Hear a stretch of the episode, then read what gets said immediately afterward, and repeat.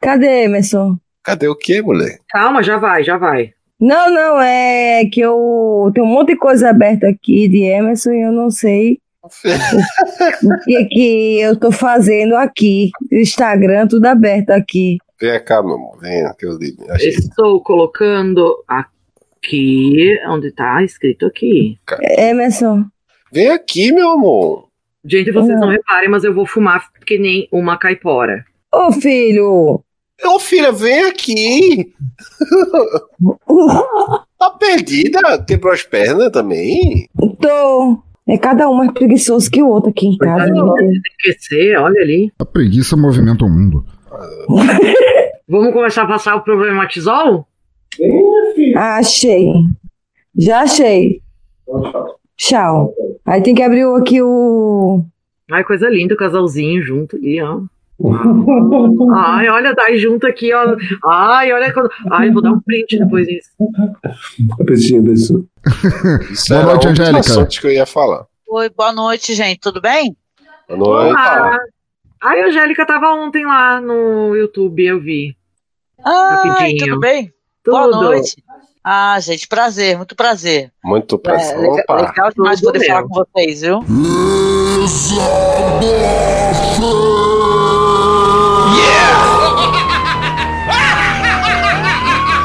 ¡Ja,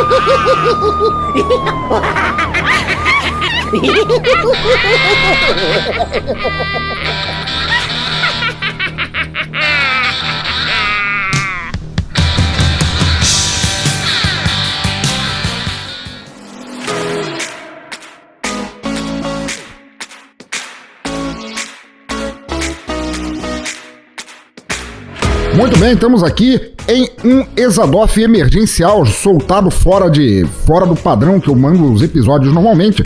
E nós estamos aqui para discutir a thread das tretas. Nós somos aqui os cavaleiros e cavaleiras da tábua da mesa de bar Até porque é mesa redonda. para discutir a treta das tretas dessa semana, a treta das threads. E eu tô aqui com um time de valorosos e valorosas guerreiras para combater tudo que foi dito e desdito a respeito de podcasts. Ou como eu falei anteriormente, nós vamos falar da merda falada no Twitter, vamos falar de quem falou merda da merda falada no Twitter e vamos falar merda das merdas faladas sobre quem falou merda no Twitter.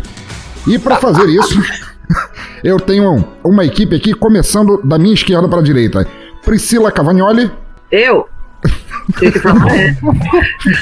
Angélica Helles, lá do Masmorra Cine. Aí, galera, estamos aqui para instalar as tretas. A dupla dinâmica do Desculpe Qualquer Coisa, Cris e Emerson. Opa, estamos aí para fazer o mal. Não- agora o mal, não sei a quem, né? A todos. Eu estou aqui para poder falar mal de quem não entende e eu também não entendo. Tamo junto aí. E terminando o nosso conclave, temos aqui o grande Thiago Correia, lá do Pistolando Podcast. Chega aí, meu amigo. Buenas, pessoal. Eu só acho que se você quiser comentar podcast, você tem que, no mínimo, ser um consumidor assíduo da mídia, né? Muito bom. Pô, E Thiago, já que você começou, é, já que você começou falando, já, já metendo os quatro cascos no peito de todo mundo, é, contextualiza pro, pro afegão médio que não tem ideia, não usa Twitter, não sabe o que aconteceu, qual foi a razão dessa thread no Twitter que rolou, por favor. Bah, vamos lá então.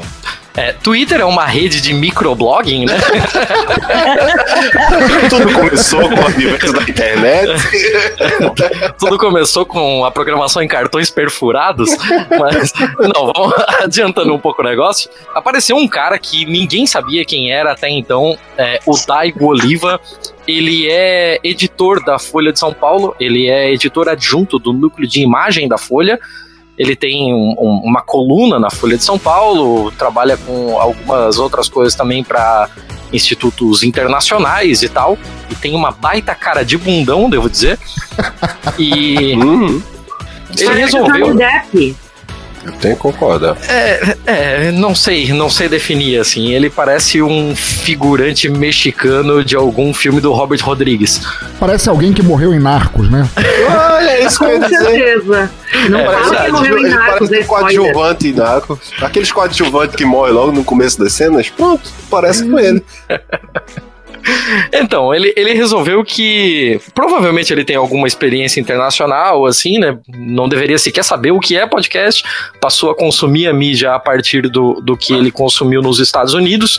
E depois de tanto ouvir falar podcast, é, sobre podcast no Brasil, ele resolveu consumir a mídia brasileira. E aí ele já começa com, sendo nada delicado, né? Dizendo muita gente vem celebrando a onda de podcast. Resolvi então passar a última semana escutando apenas podcasts brasileiros. Ouvi os episódios de ao menos 20 deles, ele não especifica quais. E a experiência foi insuportável. Explico melhor nesse fio. E aí ele sai lançando todas as os argumentos dele ou não, a gente pode discutir aqui se são argumentos válidos ou não, mas a grande questão que ele coloca aqui é que basicamente a gente é feio, bobo, chato e tem cara de mamão porque a gente não tá fazendo storytelling. e a gente é tudo gago. É um monte de gente gaga, gaga no podcast. Excelente. E o manual, né? Ele deu um manual para as pessoas também. É, porque ele não só falou o que é insuportável, ele falou e disse: tem que fazer assim, porque assim é que tá certo. Todo o resto tá errado. Deixa eu fazer uma citação de uma das coisas que ele disse aqui que eu acho uma das, das mais é, interessantes de se ler. Abre aspas. A grande maioria dos podcasts brasileiros que eu vi parece rádio amador feito por adolescentes empolgados. Todo mundo pede desculpas pela dicção, menos o desculpa qualquer coisa, que eles não pedem desculpa por nada. Todo convidado é especial e o ouvinte se perde em meio a um falatório sem marcações, sem o que os americanos chamam de signposts, que eu não tenho a menor ideia de que caralho seja isso. É, é assim, signposts, a gente, se a gente for transpor para o que é feito nos podcasts brasileiros, por exemplo, se você for pegar a parte de recados do, eu vou falar aqui os podcasts maiores, né, os mais conhecidos, que inclusive são os que eu imagino que ele tenha que ele tenha ouvido. Então, se você for pegar, por exemplo, o Braincast da galera do B9, é, todos os trechos em que eles fazem é, feedbacks e e-mails tal dos episódios anteriores usa sempre a mesma, a mesma música de fundo. Hum. Isso já é um signpost, porque você pode ir passando para frente e, e, chegar lá na frente. Se você ainda tá ouvindo aquela musiquinha, você sabe que ainda está naquele pedaço do, dos disclaimers, do feedback e tal. É, outro tipo de signpost que pode ser usado são o que a gente chama de vírgulas sonoras. Então você tem uma, você tem uma linha de raciocínio sendo desenvolvida e de repente alguém lança um outro negócio que quebra essa linha de raciocínio. Você começa a ir para um outro lado. Então, para não deixar o ouvinte completamente perdido, ali é a hora que você coloca uma vírgula sonora. Eu, particularmente, no Pistolando, costumo sempre colocar músicas que tenham, em algum contexto, alguma coisa a ver com o tema. Justo. E pau no cu de direito autoral. Mas, não, eu não ligo para isso. Eu não ligo para isso mesmo, me processem à vontade. Mas, assim, você pode usar uma marca registrada mesmo, né? Tem gente que tem, por exemplo, o Nerdcast tem uma vinheta que sempre vem antes das caneladas. Isso é um signpost. Ah, é, ok. Então. Tá, mas fora a parte do signpost, eu, eu queria saber de vocês, vocês concordam sobre o resto que ele falou nesse pedacinho aí? Todo podcast que ele ouviu parece rádio amador, o pessoal gaguejando, pedindo desculpas, é, enaltecendo convidados. O que, que vocês acham? Angélica, Cris, Emerson, Pri, digam. Olha, eu acho que algumas das coisas que ele colocou de fato são críticas que pode se levar de fato para melhorar a, o seu podcast. Mas o problema não é o que você fala, é como você fala. Ele foi tão pedante, tão arrogante, tão prepotente, com, baseado em conhecimento tirado do cu, que infelizmente acaba ofuscando todas essas críticas, algumas até interessantes que ele fez. Aí o problema foi o que ele falou. Mas muitas das coisas que ele pontuou, eu concordo, de fato. Não, também, também concordo principalmente no tocante uhum. a muitos podcasts que eu ouvi quererem um sistema de, de remuneração, um patrocínio, um PicPay, um padrinho, um apoia-se, um sei lá que merda for, sem darem ao ouvinte o menor resquício de algo que seja bom em qualidade, seja em qualidade de conteúdo, seja em qualidade de áudio. Ou seja, eles fazem o programa na porra da, da, da calçada suja, no beco mijado, e querem ser louvados por isso, que é uma coisa que infelizmente acontece em vários podcasts, e que eu imagino Sim. que afugente ouvintes, eu pelo menos não ouço mais nenhum assim. É... Eu não consigo mais. Depois que eu comecei é... a editar, eu não consigo mais. É, na verdade. Opa. Pode falar. É, essa questão do, da da, da ele parece que ele quer produções ho- hollywoodianas, né? Ah, tá bom, vamos, vamos mudar a produção hollywoodiana pra ele. Toca ali uma das Bollywood. E não, ele não, não tem isso. Não existe isso. Às vezes as pessoas querem começar uma coisa e elas simplesmente começam. Sem se preparar. Eu tô planejando começar o meu e tô estudando pra caramba. Quando o Thiago começou a falar, eu comecei a anotar no caderno. Mas não é nem todo mundo consegue fazer assim. E tá tudo bem, gente. Não consome. Não, ninguém é obrigado, não botou uma arma na cabeça de ninguém. Pri, Pri, eu entendo, você colocou, realmente é, não gostou, não consome, não tem, ninguém é obrigado a consumir. Mas você, como colocou de exemplo aí, você, quando o Thiago começou a falar, você começou a anotar. E ao menos eu também sou assim. Se eu vou fazer qualquer coisa, eu tento fazer o melhor possível dentro das minhas capacidades, desde seja equipamento ou uma questão financeira que seja. Eu não consigo fazer uma coisa hollywoodiana no DQC, nem de longe. Mas tem podcast que eu escuto, cara, que, pô, tu vai editar, custa nada. Não tô nem falando de qualidade de microfone. Custa nada. Tu, se tu não, não, não sabe, vai, pega um vídeo no YouTube, é o que mais tem aí, tirar o ruído, cara. Tirar um. um, um- um- tem um barulho de ventilador do lado que um- o cara passa um, um, um noise reduction no, no, no Audacity, que é gratuito, e resolvia 80% do problema do áudio do cara. Grava com o microfone de celular, mas trata o áudio, pelo amor de Deus. Tem, tem coisa que não dá pra. Pra ouvir, Isso, por mais que o é, cara é. tenha conteúdo bom.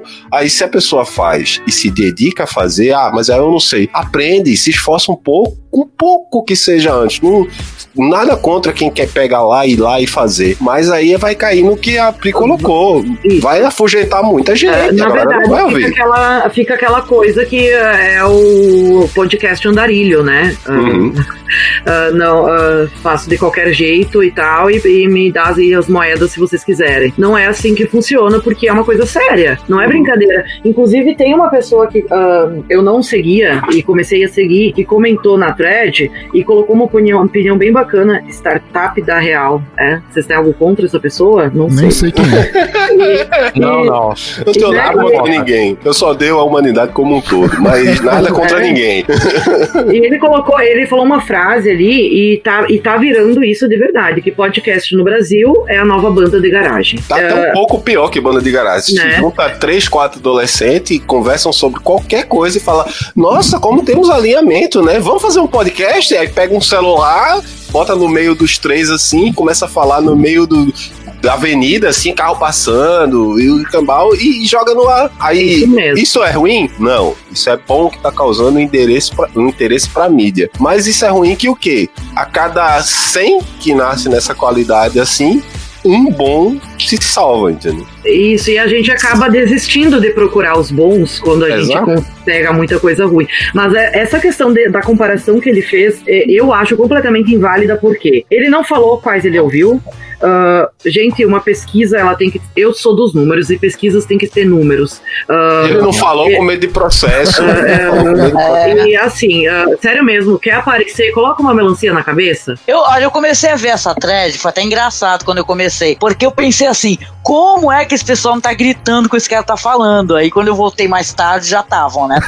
Agora eu queria dar o meu pitaco é, em duas coisas aqui que é, são interessantes da gente analisar. Podcast, claro, ele não pode fazer generalizações como ele fez, tá? Ele falou que só existe só esse formato que é é, mesa de bar, o pessoal conversando e tal, e não é assim, tá? Tem podcasts com vários formatos, tem gente que grava sozinho, por exemplo, qual é a mesa de bar? A pessoa tá gravando sozinho. Então, é, e tem um lance também que eu concordo muito com vocês co- com a questão da qualidade do som, porque é uma coisa que eu fui aprendendo com o passar dos anos, né? Porque tem gente que, na verdade, já começa, alguns podcasts que eu já escutei, né? Já começa no primeiro podcast com uma qualidade excelente e tal. Tem gente que estudou muito pra poder começar a fazer podcast. Na época, quando eu comecei, tipo assim, eu não sabia nem o que, que era podcast. Até tuitei isso, não sabia nem o que era essa porra. Aí eu falei, ah, que legal, vamos tentar fazer essa porra aí que eu não sei o que, que é. Então tu vai aprendendo, tu vai lendo, eu tô- muito bem que vocês estão falando. Só que tem uma coisa assim que é claro que não dá pra ele analisar. e Isso é fundamental dentro dessa questão do que ele tá falando. Ele pegar 20 podcasts e passar, sei lá, um mês escutando os 20 podcasts. Ele não vai ter condições de fazer uma análise completa desse podcast. Porque, primeiro, tem um lance dos podcasts, é, tem, tem alguns que são muito longevos. Tem 200 podcasts, 300 podcasts. Entendeu? Ele teria que ter uma, uma indicação muito minuciosa, talvez, para poder fazer uma análise. Dentro de um só podcast, tem vários. É, às vezes tem vários formatos dentro de um podcast. Isso acontece. E tem um lance também que, às vezes, até independente da qualidade do áudio, e isso é uma coisa mais legal no podcast, que é talvez uma das coisas que me fez não parar ainda de fazer podcast, é que a tua relação com o ouvinte, às vezes independe, inclusive, da questão da qualidade do áudio dependendo do ouvinte, se você ele já te conhece, que você é um amigo, você está ali numa uma questão muito íntima, falando no ouvido dessas pessoas, né? Então a pessoa já se sente próxima de você, tem muita gente que se sente próxima. Então às vezes a questão nem é a qualidade do áudio. E se não fosse assim, já vi podcasts grandes, grandes, que eu não vou mencionar, porque também não vale a pena. A pessoa não corta nada, ela não corta nem algo que, que teria que cortar tipo, falando pra fulano fechar a porta, entendeu? Então, cada um, cada um. Agora, o ouvinte do cara não liga para aquilo. Então, não dá para fazer essas generalizações, né? E tal. É claro que qualidade do áudio, acho que é o mínimo do que a gente pode entregar ou tentar entregar dentro, dentro das nossas condições pro ouvinte, mesmo se ele não te dá dinheiro de padrinho ou PicPay, sei lá, entendeu? Penso assim, né? Do que eu li dele, assim, eu não me meti muito nessa, nessa thread falando, mas foi isso que eu senti, né? Teve muita revolta, e o que, o que não é bom também, porque se você só é, ironiza é, e, sei lá, é, é agressivo, você tira também toda e qualquer discussão, né? Você esvazia a discussão, né? E, na verdade, dá pra gente fazer com que essa discussão seja rica. Muito. Né? Não é verdade?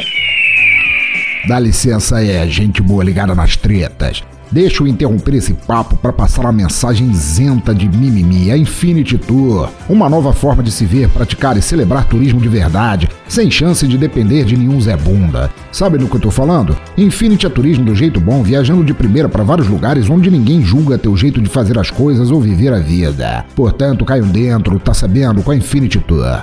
Se você é um pensador louco, um espírito livre, um ser indomável, então você precisa conhecer a Infinity. É turismo para quem é ambicioso bastante para sair por aí e ver o mundo que vale a pena se conhecer. Os caras, saca só, tem uma vasta programação, desde passeios de 3 horas até um feriadão inteiro, tudo para te fazer esquecer da gentalha cagadora de regras dentro e fora desse Twitter mané. Precisa de agito, mudar de áreas, experiência gastronômica, turismo corporativo, tá esperando o quê? Acesse agora mesmo bladobladoblado.infinity.tour.br e veja todas as formas perfeitas de te fazer acontecer e não de te ficar dizendo como fazer as coisas. Ah, sim, aproveita e também agradeço lá na página deles do Facebook o patrocínio aqui do nosso reduto de doidos inconformados, tá ligado? Digam que conheceram a Infinity pelo Teatro Escuro do Pensador Louco e eu ficarei feliz feito alguém que cagou e andou pras threads das treta, tá sabendo? Volta aí eu acompanhei né, o, o nascimento do, do DQC e realmente é, eu acho que a qualidade do, do áudio realmente influencia. Até porque para não ficar aquele negócio, como é que eu posso falar, enjoativo de estar tá ouvindo um barulho de fundo, os ruídos.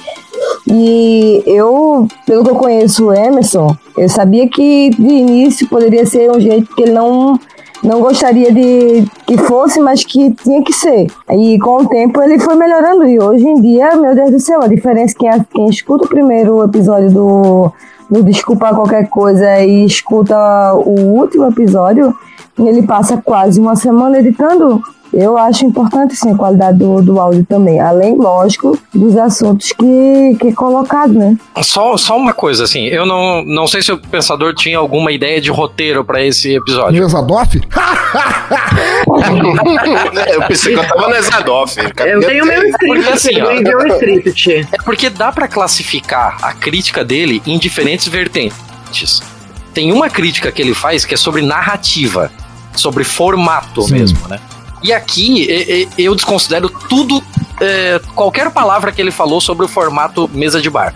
Porque assim, uma coisa é você criticar o formato, porque ah, muita gente falando e as, as vozes se sobrepõem e tal. Vamos, vamos fazer um pequeno experimento, assim, ó. Ele falou sobre o This American Life, sobre o Rádio Ambulante, ele falou sobre os podcasts da NPR, ele falou sobre um, a, as grandes referências dele. É, todos esses caras são americanos, isso já é um ponto. Então, vamos parar para pensar como é a nossa associação com o áudio. Assim, geralmente eu não, eu não posso falar para vocês, mas a maioria das pessoas que entram no rolê do podcast, eles tinham uma relação afetiva muito forte com a mídia do rádio. Eu não sei se é o caso de vocês. Agora, se a gente for dar uma olhada no que é a mídia do rádio no Brasil e o que é a mídia do rádio nos Estados Unidos, a gente já tem uma referência completamente diferente. O que, que a gente teve próximo de Guerra dos Mundos no rádio brasileiro? O, o caso do ET, só se for o caso do, pessoal. É, Teve Não, caso. assim, a gente não tem, desde o começo, desde quando não existia podcast, desde quando a gente tava só olhando pro rádio, a gente não tem essa construção de narrativas envolventes que vai te levar a sempre acompanhar um programa por conta do que ele tá dizendo pelo formato dele. Agora você vai ver quais são os podcasts, os podcasts minto, quais são os programas de rádio mais longevos do país, ou é algum programa que quase verte sangue pelo alto-falante, porque ele só fala de crime, porque é, aquelas rádios de, de cidade pequena que fica fazendo os programinhas policiais, ou então você vai ter inúmeras mesas de bar. No, aqui no sul do Brasil nós temos o Pretinho Básico, no- no- em São Paulo nós temos o programa Pânico, nós temos. é, no Rio Grande do Sul tinha um chamado. Tem o é, Moção também, o Moção. Sim, o próprio Moção, Ah, eu não, sei de, eu não sei de onde ele é. Moção. Pô, eu, eu mas são o vários né, nesse formato. Então, quando a gente olhava pro rádio, era óbvio que a gente ia procurar um formato que fosse muito próximo daquilo. A gente sabe que aquilo faz sucesso com o público brasileiro, a gente sabe que é uma conversa leve e a gente tem uma diferença é, intrínseca à cultura brasileira, e sobre isso eu recomendo muito um texto feito no Medium pelo Cris Dias, que participa de alguns episódios, da maioria dos episódios do Braincast, e que ele falou que o Roman Mars, o pessoal da NPR, do Radiolab e tal, eu duvido que eles recebem algum e-mail, isso são palavras dele, não sou eu dizendo, mas eu faço coro. Eu duvido que esses caras recebem um e-mail, recebem uma mensagem dizendo, cara, naquele programa eu me envolvi de um jeito que eu parecia que eu tava na mesa com vocês. Porque o deles é um lance de espectador. Você tá ali sentado esperando, vai lá, me impressione. Aqui não, aqui é um negócio que você se sente junto com essas pessoas. É aquele meme do molequinho do lado de um freezer de sorvete, dizendo eu sou assim quando eu tô ouvindo podcasts. Tem um monte de gente sorrindo e ele tá sorrindo do lado, felizão, assim, porque ele não conhece essas pessoas, ele não viu. Ah, A informabilidade do podcast brasileiro, né? Mas, ô Angélica, você tinha falado um negócio, mas acabou ficando soterrado. Pode, pode falar agora, por favor? Ai, perdão, não é que o Thiago tava falando e eu lembrei, olha só, a gente começou velho, é legal, né? Eu lembro do programa do Djalma Jorge, por exemplo, que tinha uma Jovem Pan. Sim, deve Jorge né? Show. Era muito engraçado. Eu passava, eu tipo assim, eu, eu ligava o radinho é, para poder né, escutar o Djalma Jorge. E, e uma amiga minha, uma vez falou uma coisa que pegou muito na minha cabeça. Ela falou que o podcast brasileiro lembra muito, na verdade, o rádio AM, né? Não é nem FM, Exatamente. é AM, né? Isso, é verdade. Bandeirantes. Ai, coisa boa. Ó, pegando uma coisa que a Angélica falou antes de dados estatísticos e tal, é, ainda complementaria a crítica que, ele, que, ele, que esse cara fez, com base, além de com base em, em pouco conhecimento ou conhecimento nenhum. Por mais ele disse que ouviu 20 podcasts. Se ele tivesse ouvido 200 podcasts, ele ainda não estava nem na raspa do tacho da quantidade de Isso. podcasts que a gente tem. A gente tem na, de seus milhares de podcasts aí. e Todo dia tá nascendo 10, 20, 100 podcasts. Ele, tudo bem, pelo que ele ouviu, a gente pode pegar um por uma percentual e tirar uma média tal. Mas tem muito podcast diferente, tem muito podcast sem ser o formato de mesa, muito bons, por sinal. E o- a comparação que ele quis fazer colocando de ah, o que é feito fora que tá certo e o que é feito aqui é ins- in- insuportável, insatisfatório, ele tá querendo comparar Gessé com Jesus, tapioca com beiju, não é a mesma coisa, entendeu? É, eu acho como- que talvez tenha sido. Desculpa, Pri, eu já, já, Aham. já te dou a palavra rapidinho. Eu acho que tenha sido talvez o, o maior, maior pecado do texto dele ali, não, não apenas pela extensa munição de arrogância que ele usou e ironia pra falar, mas de imaginar. Eu acho que isso é, é até um argumento extremamente pueril vindo dele. Imaginar que numa porra de um país, tudo bem, o podcast foi criado nos Estados Unidos, criou-se ali esse tipo de, de, de mídia. Até aí caguei. Milhares de mídias foram criadas em vários outros lugares e nem por isso isso simboliza alguma coisa. Mas querer que um outro país que tem outra cultura, outros hábitos de consumo, é, se equivale ao Brasil só por um purismo que deveria existir, que não faz a menor sentido, é a mesma coisa de, de querer pegar e, e tirar o valor de toda a música brasileira porque ela não segue os preceitos da música norte-americana ou da música barroca alemã, ou o que quer que seja. Isso simplesmente não faz o menor sentido. Uh, ah, ah, ah, né? Desculpa, gente, que eu tô pedindo desculpa. Uh, pra complementar, eu queria falar pro Thiago que eu tava. Eu separei umas uh, mensagens uh, que vocês estavam discutindo outro dia no, no grupo, e uh, eu uhum. concordo completamente quando ele falou: a justificativa do cara é desproporcional e ele tá lambendo as bolas de gringos. Bem isso que ele tá fazendo, e nós não somos americanos americanos, nós somos brasileiros. Menos eu. Uh, é, tá, pode ser. Você é brasileiro e, de coração. Né? Não, a, a, a gente não, não, não, Tá bom, produz um então e seguia naquele. Até tem um. Ele, ele, ele colocou na Red, no fio dele, uh, uma. Aqui, o quê? Uh, uma pessoa que fez uma lista muito legal com dicas de podcasts. E, inclusive nessa outra thread com dica de podcasts, uh, tem o pessoal discutindo muito porque muita coisa boa não foi citada nas dicas. E ele, ele botou por quê? Porque a maioria das dicas são os que ele gosta. E não é porque ele gosta daquele que todo mundo tem que fazer o que ele gosta.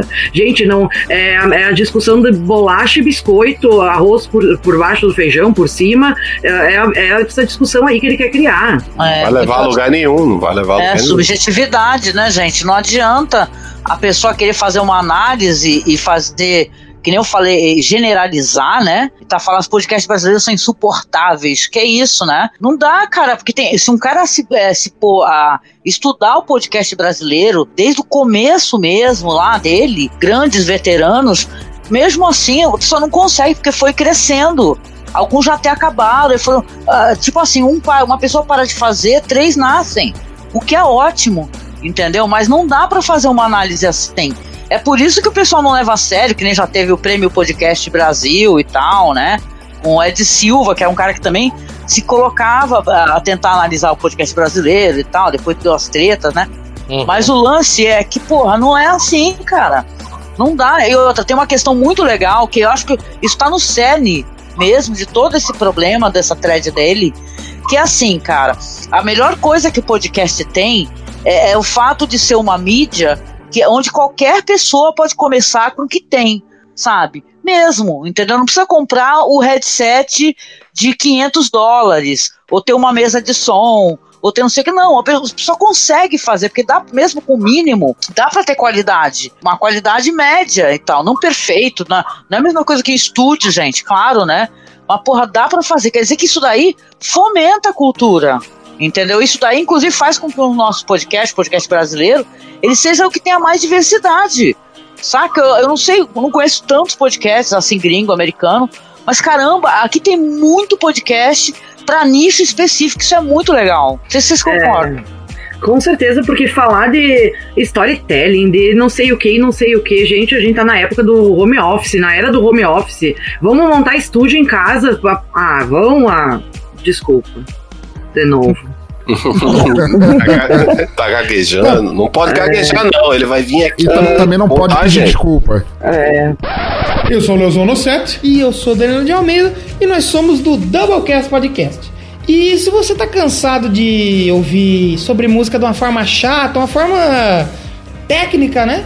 Vem com nós. Vem com nós porque a gente faz um programa sobre música, rock and roll, heavy metal, pop. Pop, cultura pop, filme. Filmes, séries, Sim. mas de uma forma morada. Diferente. Engraçadalha. Com certeza. A gente é o Zé Graça da Podosfera. O Zé Graça da Podosfera. O Zé Gra... Os Zé Graça da Podosfera. Os Zé Graça da Podosfera. E a gente faz, então, um podcast sobre música de uma maneira Bem diferentona. Bem diferente, Desconstruída? Desconstruída. Desconstruída para os padrões normais aí dos podcasts de música é, da podosfera brasileira. Boa, tem muita música boa, tem muita história legal, muita curiosidade que você pode não saber. Então, acessa aí todas as redes do Doublecast, conheça o nosso podcast.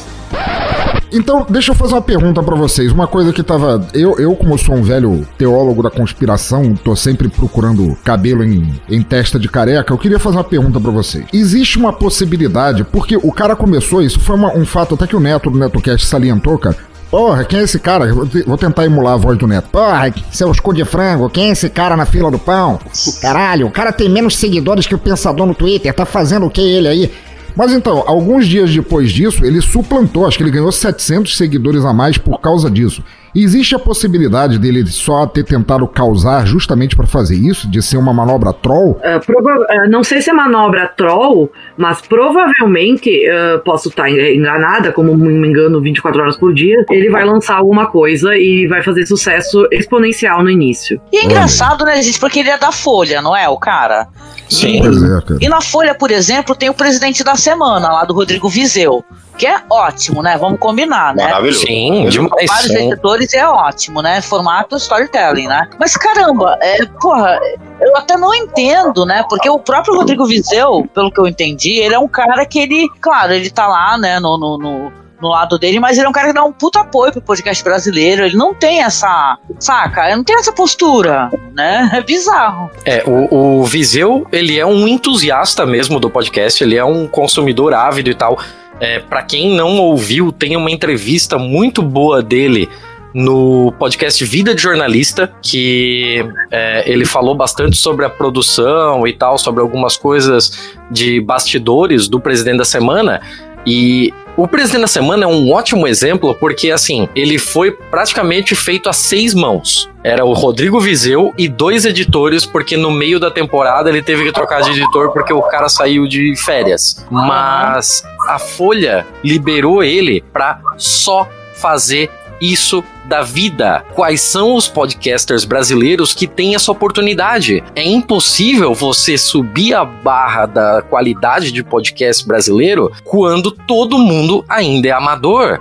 Quando todo mundo ainda tá usando o seu tempo livre, tá dedicando a sua vida particular a isso. Sim, Quanta gente vive de podcast? Quanta gente ganha um salário pra fazer podcast? Exatamente. Uma coisa que eu queria salientar também, já que é parte do que a thread do sujeito lá, o fio de conversa dele se embasou, foi ele ter ouvido 20 podcasts grandes.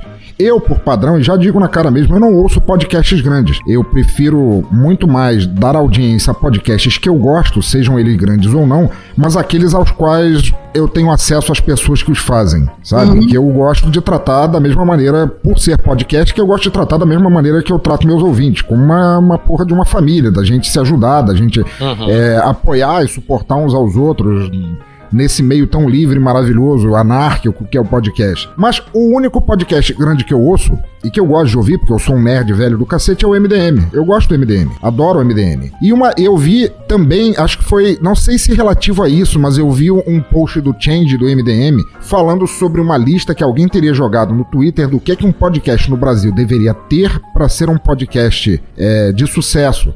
Que ele deveria ser conciso, que ele deveria ter uma qualidade excepcional de áudio, que ele deveria ter um tempo médio de, no máximo, estourando uma hora.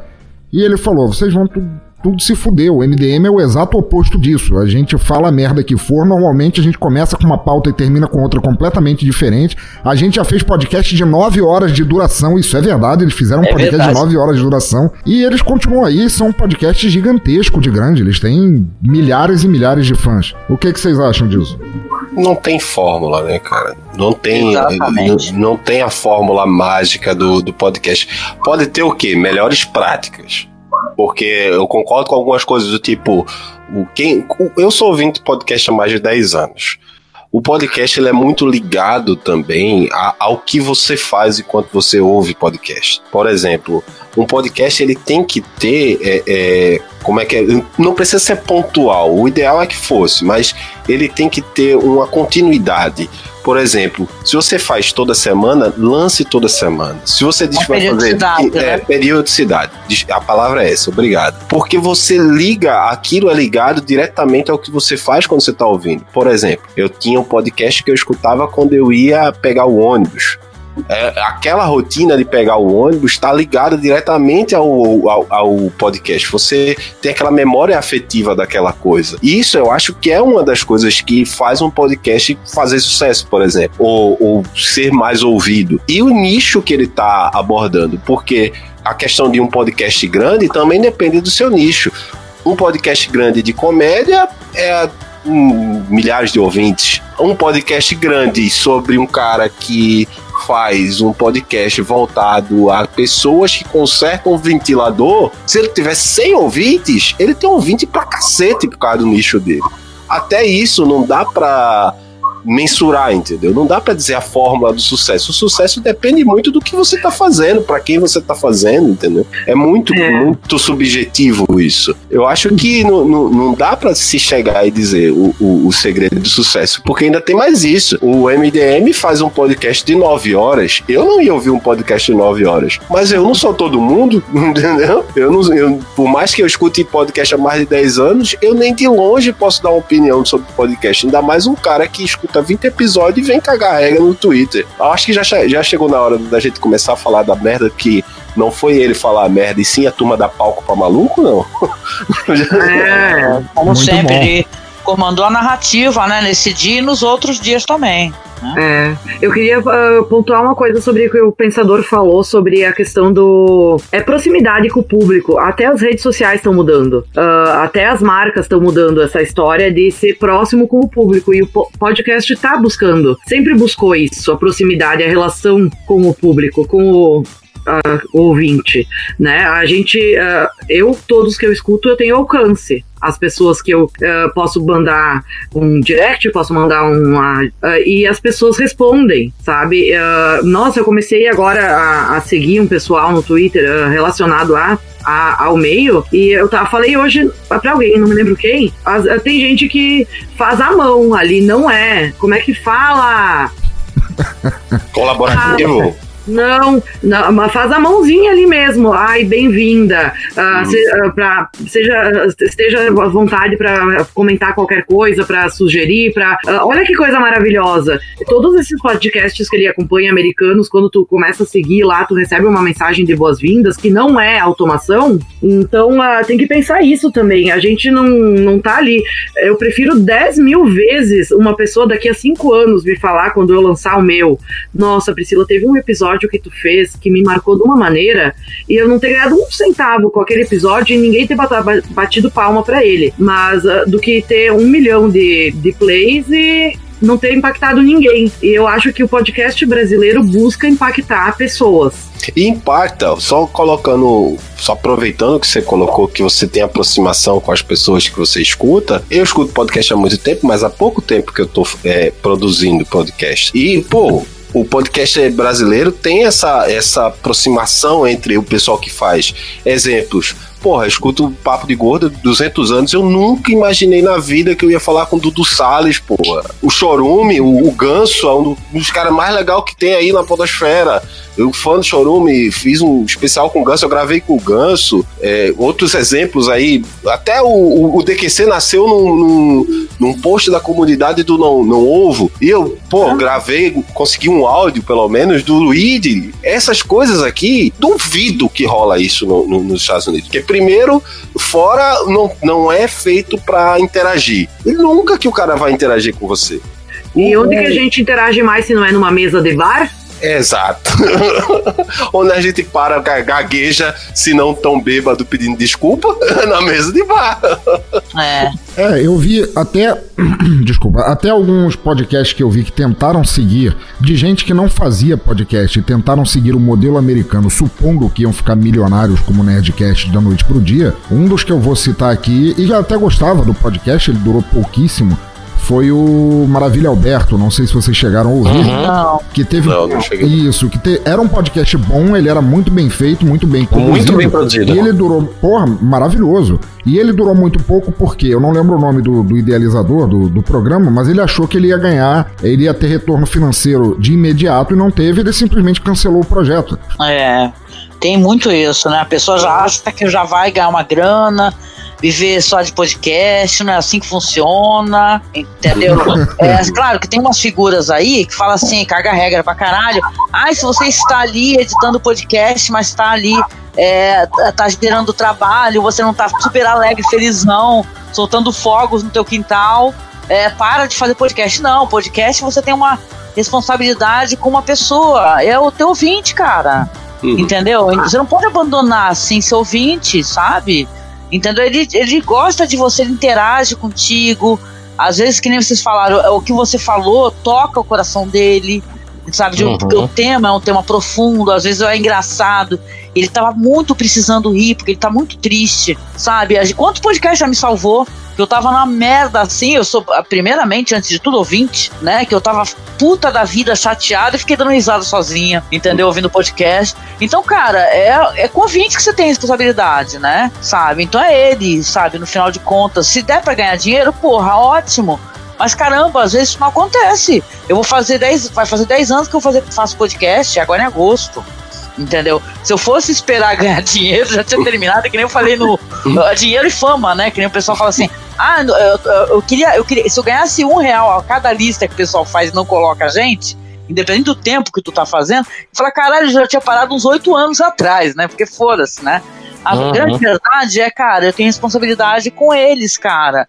Entendeu? A gente começou só compartilhando uma coisa boba aqui com vocês, né? A gente fala muito de cinema, mas a gente começou a falar da série clássica, Twilight Zone, né? Eu falei, fudeu, uhum. né? Vou fazer sobre uma série clássica que eu não sei nem se o ouvinte gosta da série clássica e tal, e de repente vai assim no feed e ficar puto. E isso não aconteceu.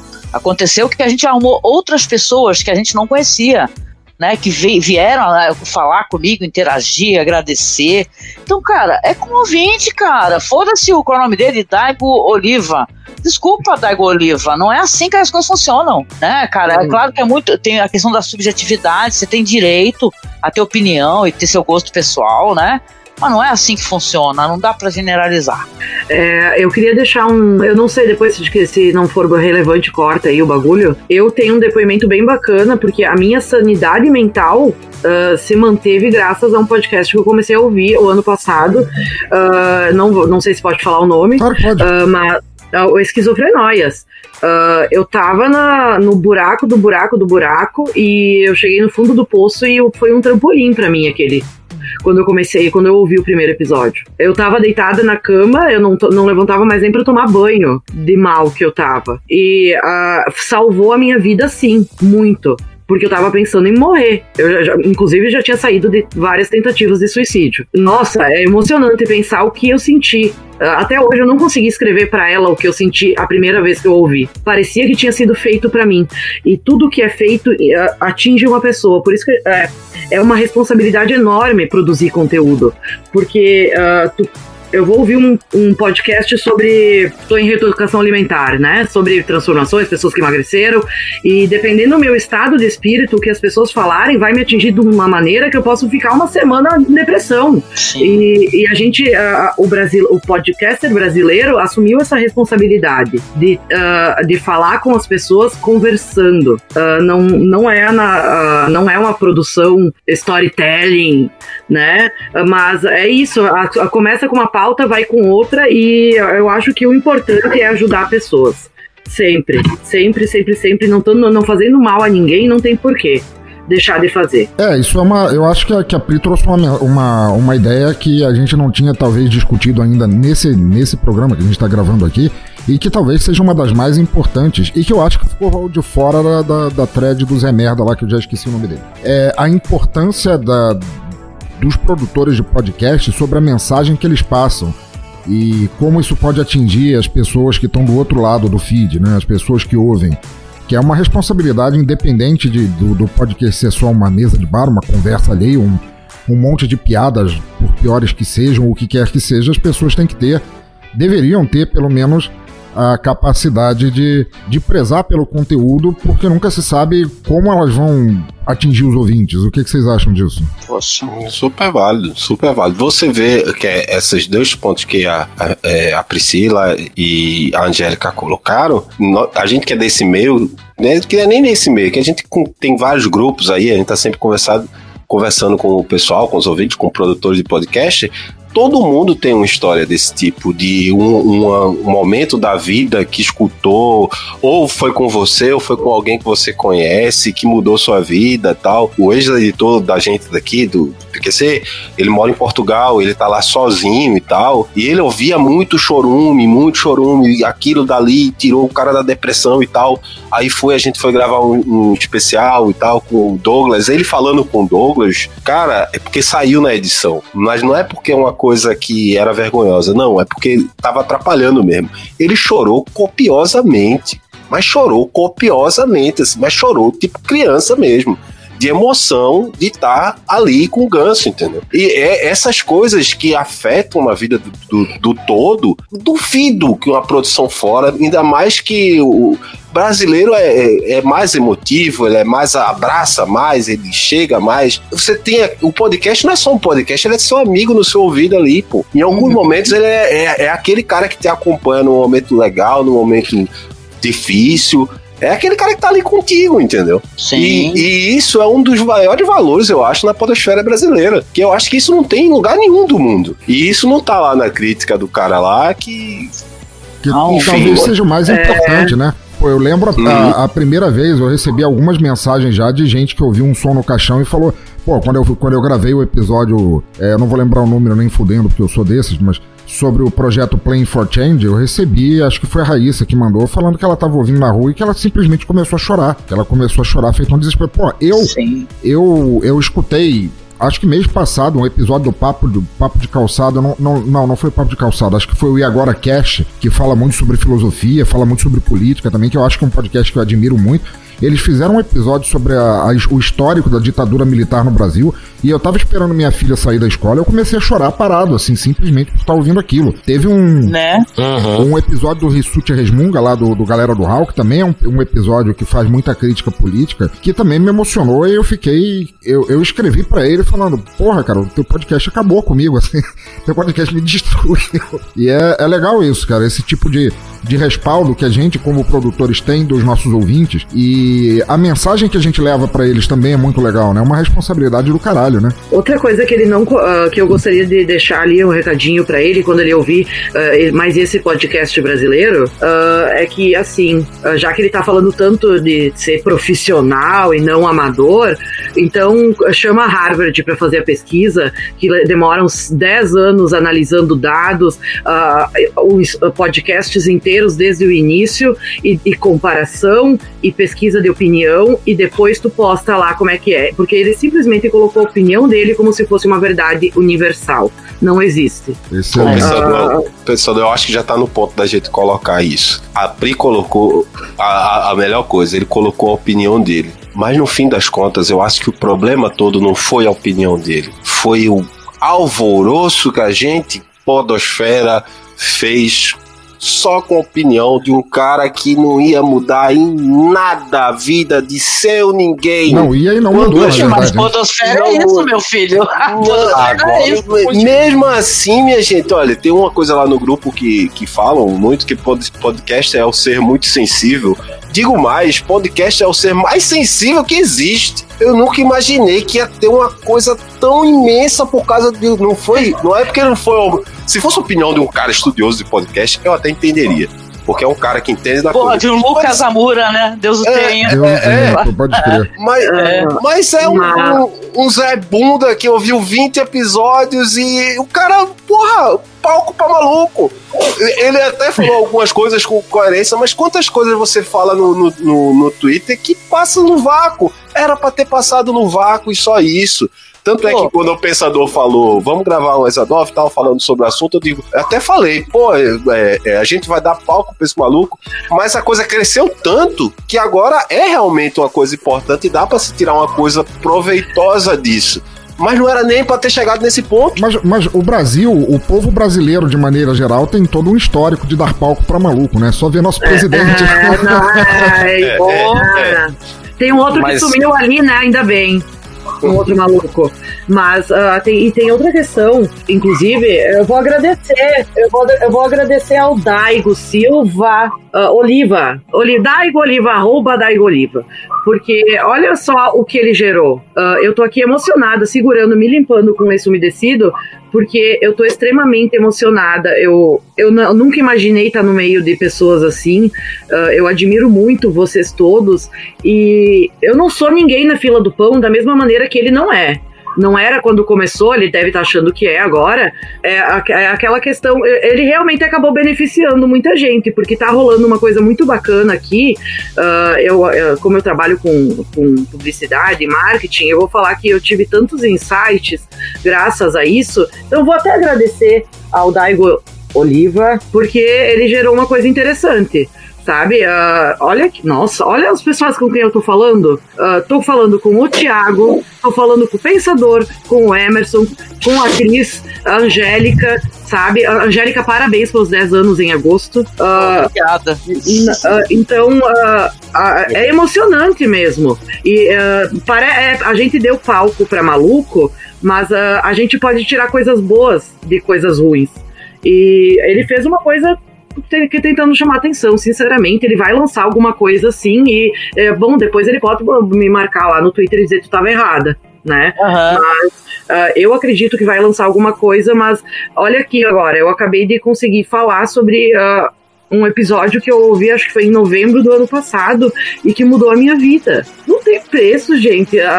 não adianta vocês se doerem porque, sabe, as pessoas falam porque é uma luta de ego, porque é isso, porque é aquilo. Uh, não tem para que se deixar atingir por uma coisa dessas. É a mesma coisa que uma mãe. Ah, quando, uh, hoje eu vi até um vídeo, por isso que eu tô falando disso, né? Uma, uma mãe, um pai passa a vida inteira ouvindo, não, dá chupeta, dá chupeta, dá não sei o quê. Todo mundo dá pitaco em tudo, na vida de todo mundo. E uh, aceita o que é bom, o que não é bom, tenta analisar e deu. Já falei correndo e. Desculpa. Imagina, foi ótimo. Não só pra. Desculpa. Eu, depois eu, eu quero é. contar. É que eu quero contar depois, quando sair, quanto tempo eu falei. Não, peraí. Eu, eu, vou, eu vou fazer na edição. Pra cada vez que a Pri falar me desculpa, eu vou trocar pela vozinha do Moro falando é um hacker. Não. Tu coloca, não, aí tu coloca a vírgula sonora para as minhas desculpas. Uh, o Thiago o pra... falou das vírgulas sonoras, as minhas desculpas serão vírgulas sonoras. boa, boa. Só para continuar ainda nesse, nesse tópico. Primeiro uma coisa para não perder o para não perder o fio da meada do que foi dito antes. Talvez o episódio mais emocionante que eu ouvi em toda a história, eu, eu ouço podcast, sei lá, uns 8, 9 anos e talvez o episódio mais emocionante da minha vida, assim, o episódio que até hoje para mim é icônico. Ninguém fez nada sobre o tema tão é, tocante quanto isso. Eu, eu tenho que deixar essa menção honrosa aqui. Foi o Telecast número 87 sobre suicídio em março de 2014. Oh. Se alguém não conhece esse episódio, é de chorar, de se debulhar em lágrimas. É um episódio muito, muito pesado.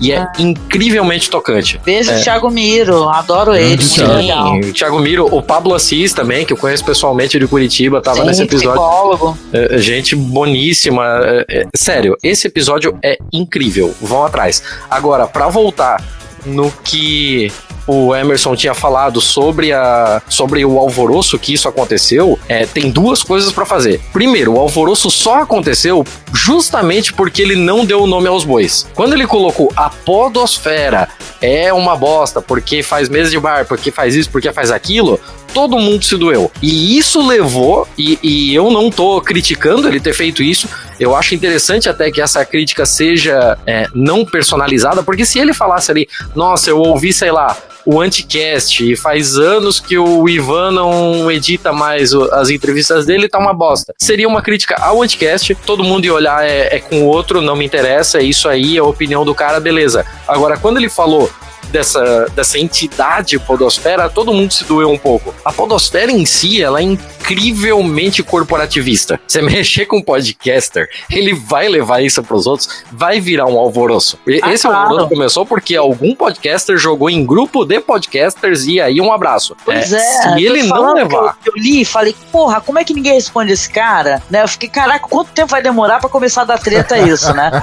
Fiquei só assistindo. Olha, mas ah, ao menos um dos melhores tweets sobre essa questão foi da, daquele podcast A Voz do Delírio, uhum. né? A Voz de Delírio. Ele colocou assim: a polícia prendeu nesta quarta-feira uma quadrilha que fazia podcast em formato mesa de bar. De acordo com os oficiais da lei, eles não possuíam aval ou, ou treinamento para a produção de podcasts. É muito bom. É, na, na, fica, aqui, fica aqui nosso convite, né, pro. Ah, eu sempre esqueço o nome do, da, do humano. Oliva. É, esse aí mesmo, né, pra participar do, do próximo evento de podcasters ali, pra ir pra uma mesa de bar e ver como é maravilhoso, porque eu acho que ele tá precisando beber uma tequila. É, né? É. Ah. Posso- e falar em próximo evento, o próximo evento vai ser o Ouvindo Capivaras, dia 31 de agosto, em Curitiba, na frente da Praça o General Osório. E isso não foi ensaiado. eu lembrei Não. de cabeça. É, Mas eu, eu fica aqui o convite, inclusive eu vou fazer um tweet depois convidando ele pra lá e pra ele ah, se, se, se- já que ele ah, odeia tanto, né, a podosfera brasileira, então vamos levar ele pra lá pra ele ser massacrado lá e ele se Ouvintes, aqueles que participarem do, do evento ouvindo Capivaras, saibam que vai rolar um corredor polonês se ele aparecer lá. Então fiquem de sobreaviso. Agora eu vou falar uma coisa que o pessoal não vai gostar. também. Da, da- a gente também tem que entender uma coisa. Uma das coisas que eu fiquei mais chocado com o palco que deram. Não é nem as pessoas que chegaram e argumentaram. Mas isso é mal brasileiro. A gente não gosta de jogar, a gente gosta de ganhar. Foi a- o pessoal que não soube entender uma crítica. Se eu, eu se você chega pra mim e faz uma crítica, mas eu, eu, Emerson, eu tento entender o que, que você tá falando, absorver o que daquela crítica que de fato eu possa melhorar e digo, ok, obrigado pela sua crítica. Tinha gente que já chegou latindo, batendo e, e brigando e. Ah, filho da mãe! Mandando, é tipo, é tipo ele irmão. pagar, né? Pô, Paga meu, meu Mas- estúdio que eu vou. Paga meu Mas estúdio, ela- pá! É, é aquele negócio, eu, eu posso bater no meu irmão mais novo, mas só quem pode bater sou eu, entendeu? Eu Mas posso é- falar. Mas é, eu discordo um pouco, porque eu acho que o que ele fez foi um pouco diferente de criticar. Ele, como é que é? Ele problematizou a podosfera brasileira. Ele Tudo bem, ele, problematizou. foi, ele foi pedante pra cacete, É, ele problematizou. e tal. Qual mas só que o pessoal não, não, não aproveitou nada dali. Já chegou com os dois pés no sim, não. peito. Concordo E com eu foda-se. concordo com a, com, a, com a Pri também. Mas é assim, ele não, ele não fundamentou a, a opinião dele. Esse foi o problema, gente. E o- Porque e o- ele, ele tinha que estar estudando isso daí faz muito tempo pra poder dar uma opinião assim. O contrata a Ibope lá pra fazer a pesquisa, Pois né? então, o- o- o- eu acho que justamente isso que vocês falaram, o- um dos maiores problemas da thread que ele fez lá, da, da, da merda toda, foi que ele falou aquilo como se a palavra dele não pudesse ser questionada, né? E obviamente o cara que faz isso dentro ou fora do Twitter tá Ah. pedindo pra levar pipoco, convenhamos. Tá lascado. Fazer isso em tá qualquer lascado. lugar é ruim, mas no Twitter é pedir pra se foder. Como assim? Ah, eu digo que os problematizadores são os, no- os novos haters, né? Então, Mas olha só, eu acho que a gente tem que discutir um outro ponto muito importante, que é por que, que a, a, a Cris não cala a porra da boca. Ou mulher que fala. Vocês não perceberam, mas Não, ela eu caiu percebi, por eu um tava momento. esperando que ela voltasse ela de volta. justamente pra dar-lhe esse esporro, porque o diabo da mulher não fala. E ela tá muito aí ela vai começar a rir. Ela vai começar a rir, ela vai trazer um saquinho de vitamina. É, Ela agora tá na varanda lá e não quer falar porque vai vazar coisa. Eu tô escutando aqui, daqui a pouco eu vou fazer uma análise pra vocês. Isso a gente chama de ouvinte, ouvinte VIP, é o ouvinte que participa do Cris, episódio. está, a Cris está participando agora, ela está fazendo uma análise de 20 grandes podcasts brasileiros para depois bater o martelo e dizer qual o problema da podosfera brasileira. Exatamente isso. Eu achei interessante o, o que a Priscila falou é, a respeito de estar do podcast ele atingir quem está do outro lado. E eu fiz um, gravei o primeiro, primeiro na verdade, do DQC, é, aquele lá na minha, no meu tempo era tudo mato. Nossa, que eu recebi principalmente de mães, né? Que, que disseram que se identificaram bastante com o que a gente falou lá, em questão de, de criações e de diferenças de antigamente e hoje em dia, que, sei lá, do, do jeito a gente toca, querendo ou não. Mas é isso. Eu acho que o cara falou um monte de bobagem aí. Ó, só, deixa eu só colocar uma observação. Cristiane, ela, ela não é um ouvinte de podcast assíduo, ela não, nunca tinha gravado podcast. E, e eu acho que o ideal é isso, a gente começar a colocar gente que não conhece para conhecer e para gravar. A crítica que o cara fez lá, a pessoa quando não, não tá familiarizada, quando tá começando, ela faz assim, que nem Cristiano fez. Ela gaguejou quase cinco minutos para falar, mas falou, entendeu? O problema não é gaguejar. Ninguém nasce fazendo já sabendo, mas custa nada se esforçar. Um Exatamente. Cara. Ela tá se esforçando, ela tá se esforçando. E tá indo bem, isso é perfeito. Afinal de contas, até a Lady Gaga, né? Por que não a gente? É. ai, ai, ai, ai. Gente, ó, na maioria dos casos.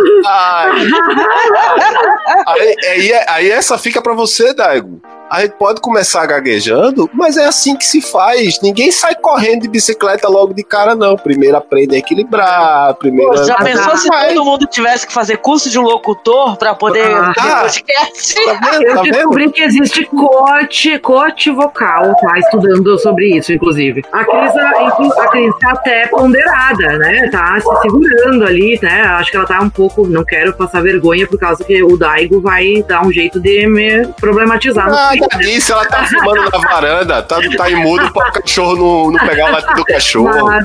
Eu, então vamos falar em números, já que ele ouviu 20 podcasts brasileiros, eu tô estudando sobre podcast faz 20, uns 20 dias mais ou menos. E, já uh, bastante, já bastante. Uh, é, eu já sou especialista no assunto, mas eu, eu sei muito sobre produção de conteúdo. Então ele não, não, não tem, não tem embasamento, não tem teoria, não tem nada que ele possa uh, manter isso ali e falar, não, eu mantenho isso com a força da lei, bateu o martelo, porque não, não tem. É produção de conteúdo, cada um produz o seu e cada um consome o que lhe convém. É, e se não quer consumir, não consome. Vamos lá problematizar no Twitter que o podosfera brasileira não tá boa. Excelente, mas aí eu queria, eu queria perguntar para vocês, se a gente fizesse agora é, um exercício babaca ao estilo Exadoff de ser, e se fôssemos nós a cagar regra agora, o que, que é? O, se fôssemos nós a, a, a, apontar o dedo de culpados e falar isso é o que faz um podcast ser uma merda, nós como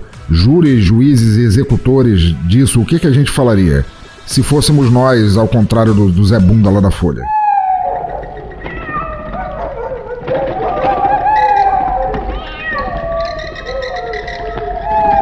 Aham. Quem começa? Agora ficou todo mundo calado, né?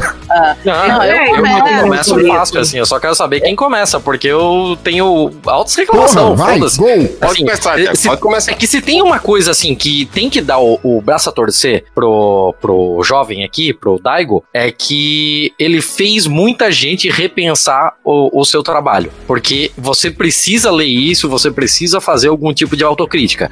E, assim, vários pontos que ele colocou ali se a gente quiser, não tô falando que todo mundo quer e ninguém é obrigado a querer, mas se a gente quiser levar a podosfera brasileira para um nível é, um pouco mais alto, que é, ele apareça de uma forma mais convidativa para quem sabe é, enfim a gente consiga patrocínios e enfim a gente consiga viver disso e vivendo disso, tendo tempo para isso, conseguir fazer programas de qualidade melhor, quem está começando precisa se ater a essas coisas.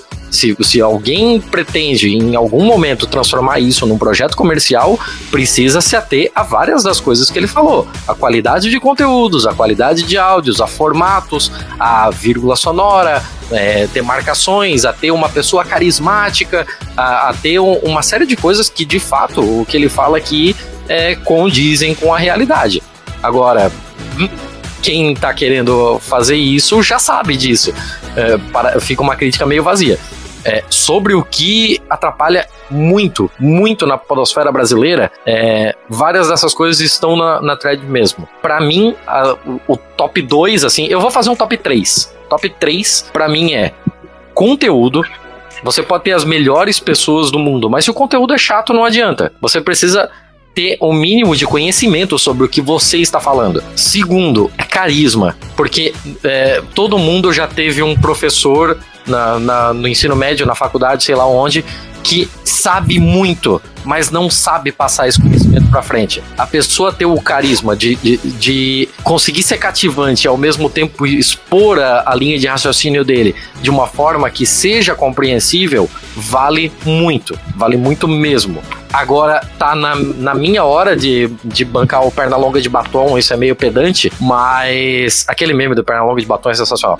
Mas eu tô meio bem bolado com isso, assim, de que, cara, existe um fator mínimo de qualidade. É, eu estou falando por mim, não tô dizendo que precisa ser assim, mas eu não consigo mais ouvir gente que parece que tá falando dentro de uma lata de Nescau. Perfeito. Ah, qualidade de áudio que você tá falando, É, sim. é, eu tô falando em qualidade de áudio, eu tô falando em qualidade de microfone. Eu não tô, não tô dizendo que você precisa correr agora e comprar um Sennheiser de 1.700 reais. Eu tô falando É, que você precisa minimamente controlar o seu ambiente. Se você tiver uma sala que você possa fechar todas as janelas, não ter tanto ruído ambiente, não ter é, um, um- não ter todo um carro do, do- da pamonha passando lá de fora e, e ter um pouco Mas de aí, tu vai, mas aí tu vai colocar numa questão socioeconômica, né?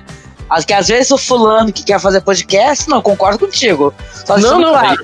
e, Mas às e vezes o não fulano, precisa concordar numa comigo. comunidade, uma comunidade, vamos por exemplo, que é meu sonho, né?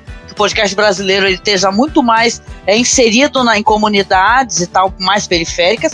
e às vezes Sim, o cara não tá no ambiente que é um apartamento, uma casa. Ó, eu, eu vou, eu vou dar um, um exemplo que é, tem um podcast que tá começando agora. Ele só tem um episódio publicado, que é o Babel Podcast. Ah, sim. E o episódio, o segundo episódio tá pra sair em breve. É, eu tô falando isso porque eu sei porque eu estou editando o segundo episódio. É, mas assim, eles têm uma proposta incrivelmente boa, porque são duas pessoas que conhecem muito sobre o que estão falando e que fazem um podcast sobre um negócio que eu nunca tinha visto no Brasil, que é falar sobre idiomas. Então, contar a história do idioma, contar como é que funciona a construção fonética, a construção vocal, como é que funcionam as palavras dele, de onde ele é derivado. Então, cai a história da região, tem, tem muita coisa interessante. Eles sempre colocam, é, sempre, como se eles já tivessem mil episódios, mas eles colocam também trechos de algum falante é, para você entender como é a sonoridade disso e tal. Eu acho uma proposta interessantíssima que eu nunca tinha visto antes. Eu nem sei se eu podia abrir esse bastidor aqui, mas É claro aqui é o Exadoff, né? Exadoff vale tudo, É ótimo. Não, mas é um bastidor deles, né? Não- eles não me deram autorização pra isso, mas eu, eu vou usar aqui como um exemplo positivo. É, a gravação deles é feita em uma sala fechada, duas pessoas dentro de uma sala com um celular. Em que eles ficam passando o celular um pros outros nas suas vezes de falar. Então, assim, você não precisa de nenhum equipamento mirabolante, mas você precisa minimamente ter um controle de que não tem vento no seu microfone, que não tem ruídos estranhos no seu microfone. Você precisa minimamente ouvir umas duas, três vezes o seu áudio para saber se tudo saiu correto. Excelente. É, Não, e às é, vezes são os meus isso três tudo pontos. e dá problema no áudio. Já Sim, aconteceu muito isso comigo em muitas edições. sim. Né? De, às vezes você tem. eh, eh, Você acha que tem todo o controle, mas você não consegue ter um áudio perfeito, né? Às vezes é questão de equipamento, né? Não, mas eu concordo muito contigo. Eu acho que é uma das questões que, que é importante serem melhoradas logo de cara. É a pessoa poder lhe escutar, entendeu? Sem escutar um zumbido. Tá, se acontecer o carro da pamonha, às vezes é até legal. Vai, se passar o carro da pamonha, que deve ficar Ah, sim. engraçado, né? Uhum. Então, então, mas é, é, a gente entende. E o que o podcast eh, tem de mais precioso é o fato de qualquer pessoa poder fazer podcast. né? Sim. Então, é claro que aí, aí pra gente falar assim, ah, vamos cagar regras, tem que ser assim, tem que ser assado, tem que ser cozido, é complicado, porque são diversas situações econômicas, ambientes. Eu, por exemplo, eu moro aqui com meu filho, só nós, né? Não tem, mas tem um, gente que mora com uma família enorme, entendeu? E a pessoa só vai poder gravar, sei lá, meia-noite, que é um horário Uhum. que nem sempre dá pra todo mundo. Então, são muitas situações diferentes, né? E tal, né? Mas o acho que fundamental, a princípio, é ter uma pauta que você estude, essa pauta, pesquisa a sua pauta, a não ser que seja um assunto meio assim, whatever, que é só humor mesmo, né? Que até acho que até dentro do humor dá pra você colocar ali um conteúdo, né? Mas assim, estude sua pauta um pouquinho, né? Não sai falando assim qualquer bobagem, né? Que já ajuda, porque podcast é informação.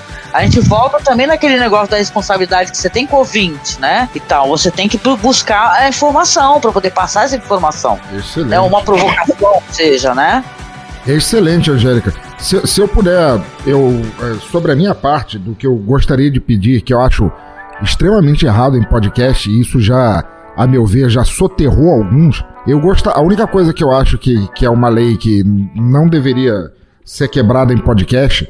É, isso é claro, concordando com tanto com a Angélica quanto com o Thiago, que já falaram as dele, mas não forçar a barra. Se você tem um podcast de humor, não tenta forçar a barra para obrigar o teu, teu ouvinte, o teu público a rir. Deixa as coisas fluírem. Quando você força a barra, é como se você acendesse uma porra de um, de um letreiro em neon dizendo tá na hora de vocês rirem e você, e, e você faz tua audiência de idiota. Por exemplo, eu, eu ouvi um ou dois episódios de um podcast que não, não existe mais, eu acho que ele não chegou até o décimo episódio, que já começando pelo nome você vinha que tinha alguma coisa errada. O nome do podcast era Balanço com Batata. Isso foi alguns anos atrás. Mas o negócio era tão estúpido porque qualquer merda, por pior que fosse dita por qualquer dos participantes, todos os outros começavam a gargalhar por cinco minutos, como se tentando fazer a audiência. Olha, essa aqui é nossa, nossa claquete de risada. Agora vocês têm que, vocês que estão ouvindo, têm que rir com a gente. Velho, não força a barra. Deixa o ouvinte pensar por si só no que, é que ele gosta ou não gosta no teu podcast. Não tenta forçar isso porque você não tem o teu poder, não tem o poder para isso e você vai acabar se fudendo nesse percurso. A única coisa que eu digo. É, verdade. Fica muito forçado, né? Porra, pelo amor de Deus, é, chega a ser ridículo. Eu já quero pedir desculpa os episódios que Cristiane participa, porque ela ri de qualquer coisa, tá? Não tô pedindo pra ela rir, não. Ela começa a rir. Levantou a placa luminosa, ri, sorriu. Não, mas todo mundo acha que não, Por causa da crise, isso, é, isso é completamente é, orgânico, porque você dá pra ver, com todo respeito à, à, sua esposa, assim, mas dá pra ver que ela tem riso frouxo. Não tem outra forma de falar. Ela tem riso frouxo. É, é, é, é muita felicidade, né, bicho? É, é muita vitamina de saco. Ela deve ter uma coisa de ouro em casa, sabe? É, é, é, o que eu falei lá no grupo, cara. Você que é sortudo, cara. Você casou com a Arlequina, ela ri de tudo. ela ri de tudo, cara. Ela ri de tudo. Mas às vezes, tenta falar sério com ela. Às vezes é difícil, cara. uma coisa, uma coisa então... muito interessante, né, que eu analisei assim no, nos anos, assim, que é mó legal quando você tem, né, todo mundo que tem essa sorte, né, de ter um parceiro, seja marido, namorado, ou mesmo família, que, se, que seja uma pessoa compreensiva para que você entenda o teu engajamento no podcast, né? Porque eu fico pensando, o, o Emerson tem a, a, esposa dele, né, e tal. E os dois gravam juntos. Poderia. Ter, tem casos que eu já vi de, de casamento que acaba. Ou, teve um casamento que era ou a mulher chegou falou: se tu continuar gravando podcast, eu vou se separar de você. Eu falei, caralho.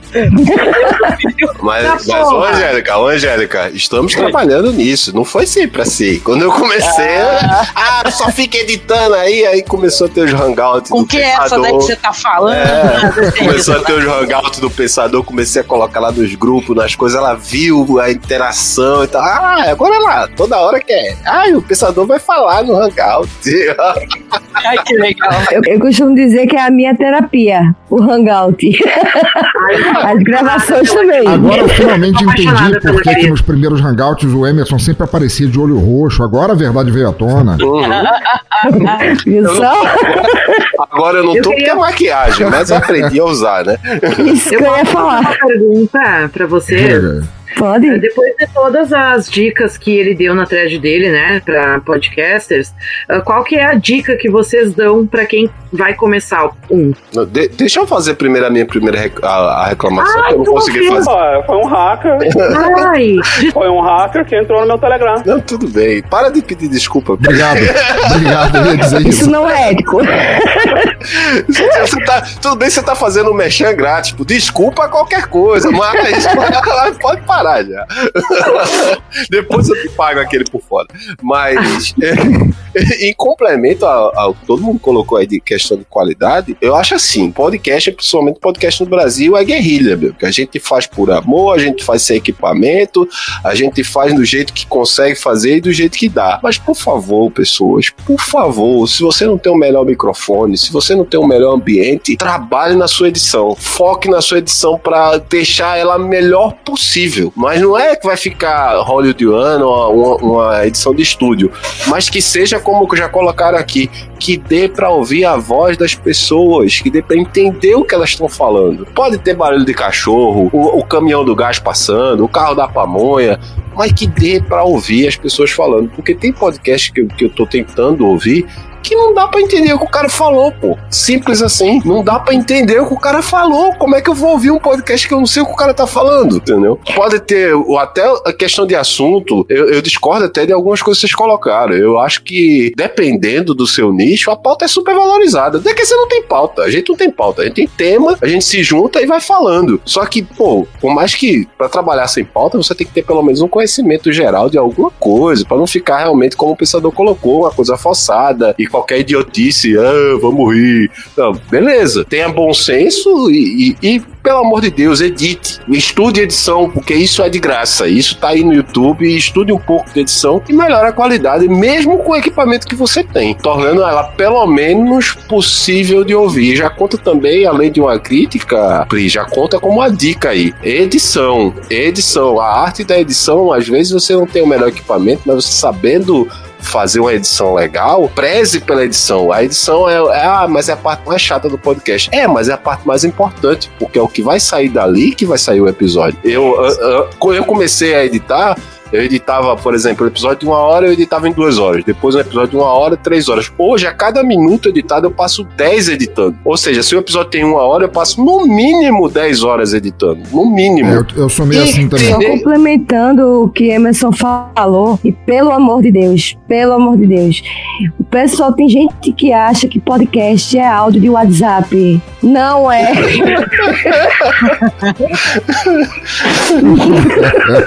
Não é bem assim. Juro que tem. E Emerson sabe disso. Não, isso é muito importante.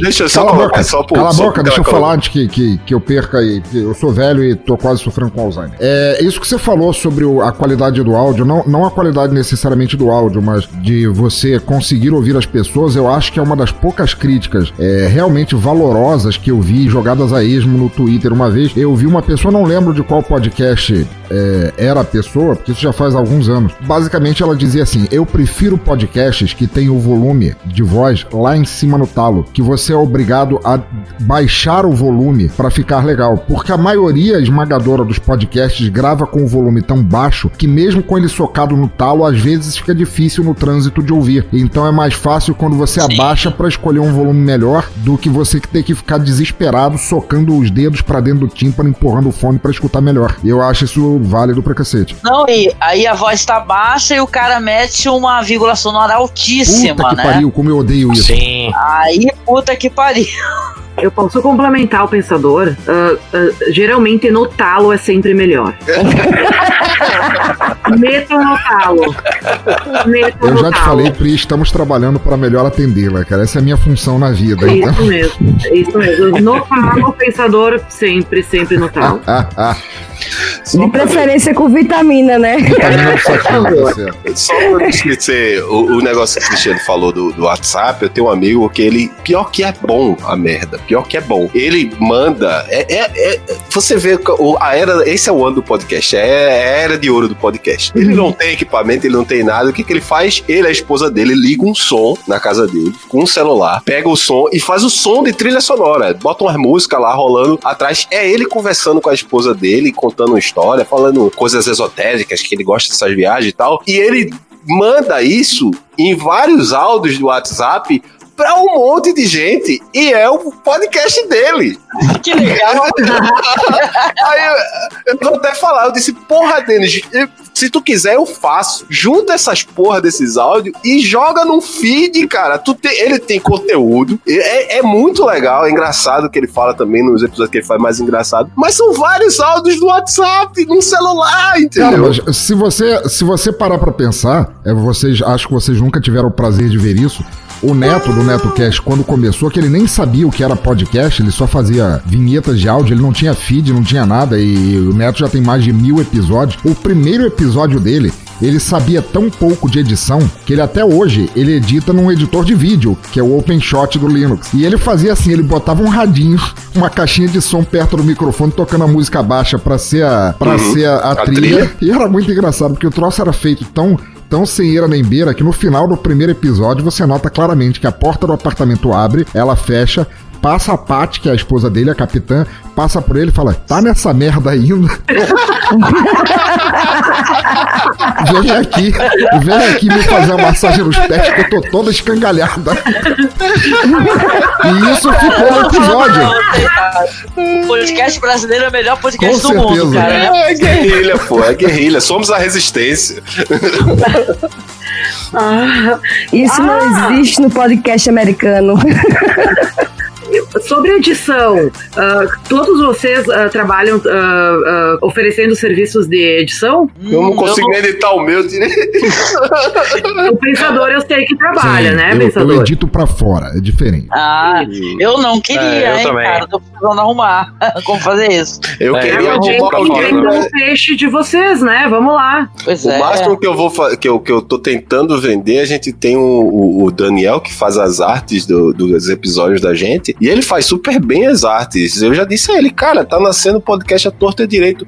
Oferece aí, ó. E aí, eu, se ele não oferece, eu vou oferecer. É se vocês claro. quiserem gente Tá pra, gente pra fazer as artes aí, a gente tem um artista Ó, aí uma, vai fazer uma um preço boa, legal. viu? Uma coisa que a, que a Priscila falou, e é uma dica boa que eu dou, que é uma coisa que eu, eu demorei muito pra começar a fazer isso, e hoje em dia eu faço questão. É, é cada um gravar o seu próprio áudio no Audacity. Eu sempre Isso. acho que esse áudio é o melhor áudio, gente. Uhum. Porque é um áudio que tu tá gravando no teu computador, direto ali, não é um áudio, né, do, do Skype, né, via um programa, pode inclusive perder, coisa que já me aconteceu. Então acho que pra quem tá começando, caramba, vai sem medo. Não, não é problema não gravar, em, é, editar em várias faixas, é super simples, né? Uhum. Que é uma coisa que eu demorei muito pra fazer. Hoje em dia eu adoro fazer isso. A melhor maneira que eu capto áudio é assim. Fica muito bom, gente. O cara falou por cima, que nem aqui a gente tá conversando, muitas vezes um falou por cima do outro, sem querer. Às vezes, quando é uma coisa assim que não é tão relevante, ou a pessoa fez um barulho, foi uma afirmação que deixou o áudio da pessoa um pouco inaudível, incompreensível, você silencia. Isso. Pronto, acabou o problema. É lindo isso, gente. gente. Quem tá começando, fa- faça isso, teste isso. Faixas separadas É é, amor, amor. pode escrever. Edite Ai. faixa separada. Eu acredito que a edição do, do podcast seja como a gente fazer a revisão de uma monografia, de um TCC, né? É a, é a mesma análise que tem que ser feita, é, é, a revisar um artigo. E eu acho que, uh, claro, depois de um certo tempo a pessoa faz no automático, mas às vezes no início é bom quando tu pega alguém pra fazer pra ti, porque muita coisa passa batido na gente quando a gente lê um texto nosso, muitas vezes não passa. É a mesma coisa, eu acredito que seja por isso. Eu, o meu eu vou prezar por alguém fazer, porque eu vou fazer besteira. Olha aí, ele não oferece, mas eu vou oferecer. Emerson tá aí fazendo o trabalho de edição. Olha aí. O meu problema, eu não ofereço justamente por isso. Eu né, vou, eu vou sortear aqui vocês todos aqui. Vou, quem sair no papelzinho vai ganhar. Ô, Cris, aproveitando, aproveitando que você falou, você que não, não fez tua reclamação do que, que poderia ou deveria ou melhorar no podcast brasileiro, dá aí a tua patada, o que, que tá de errado nos podcasts e o que, que deveria melhorar para que eles ficassem não próximos do que os Estados Unidos é, porque tô cagando para isso, mas na tua opinião, assim, a tua cagação de regra, manda ver. Ah, eu acho que o podcast deveria perder totalmente o pudor das coisas. Parar de controlar o que fala, o que não fala. Pau no cu de quem achar ruim. O podcast é nosso e a gente faz do jeito que a gente quiser. Se ele estiver achando ruim, ele faça o dele. E pau no cu dele. Maravilhoso. Eu quero complementar, Cris. Eu falo pouco, O desculpa. Bolsonaro foi invadido por hackers também. Eu falo pouco. Vou parar de pedir desculpas agora. Ah, já cansei. Ah, a questão do pudor era. Eu não entendo nada de podcasters, né? Então, mas eu, ah, era isso que eu ia falar. Eu acompanhava muito, acompanho ainda. ah, um podcast ali bem, bem famoso e eu amava de paixão ele ah, até que começou a controlar o que falava, porque sempre dava uma tretinha, outra, e começaram a controlar muito o que falava e começaram a se fechar. Era uma coisa maravilhosa, totalmente aberta uh, e pau no cu de quem não gostasse. E de repente, uh, de uma hora para outra, não foi nem trabalhado assim uh, aos poucos, de uma hora para outra se fecharam. então, se tu começa com uma proposta de ser mente aberta, de não ter pudor, como a Cris falou, tenta manter isso. Por mais que tu ganhe patrocínios, que tu tenha que manter um certo, às vezes falar sobre certas coisas obrigatoriamente, mas não fica com medo de ser julgado, porque todo mundo é julgado. Então, não, não importa o que tu vai fazer, tu não vai agradar todo mundo. E eu acho que é isso. É, eu, fiquei, eu tô muito decepcionada com o, o, que aconteceu com esse podcast que eu acompanho. Ainda acompanho porque eu gosto do conteúdo, mas eu vejo que eles se freiam. É, eles usam muito freio. Na a questão do, do pudor que eu falei, é você falar o que você pensa, mas lógico, tendo respeito com, com quem tá trabalhando contigo. Não é porque, por exemplo, exemplo, eu chamo fulana de senhora ou de senhor, que eu tô tendo respeito com eles.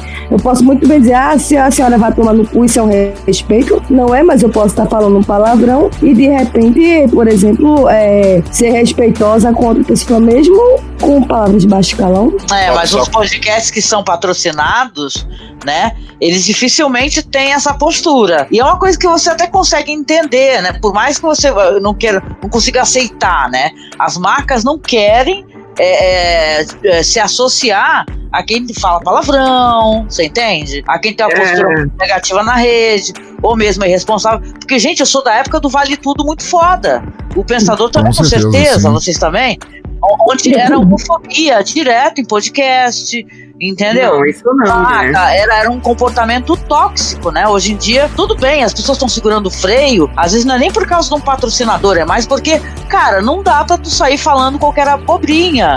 Não, é. Vai ser responsabilizado, sim, pelo que você tá falando, seja pelos seus ouvintes, seja por quem te escutar, né? Então. Dá cara tapa, né? É, mas, mas é eu acho que tem uma grande diferença entre você não ter pudores sobre o que falar. Por exemplo, eu eu tenho um maravilhoso patrocinador aqui do Teatro Escuro, que é a Infinity Tour, né? Uma empresa de turismo maravilhosa, tá aí há dois anos já e meio pois me patrocinando. É, eu, tô, eu tô sempre querendo perguntar pra tu sobre a Infinity. Se, é, porque, olha, perdão, pode deixar não, isso totalmente off, tá? É, se, se, eles não pegam nunca, no pé em relação nunca a me pauta. fizeram nada. Eu acho até é, que eles gostam do fato, inclusive, que eles me mandaram um, um texto padrão de como deveria ser o spot deles, e eu falei na cara dura, olha, eu vou mudar esse texto padrão para cada episódio que eu fizer, eu vou encaixar ele no tema do episódio. Então, assim, o teu anúncio.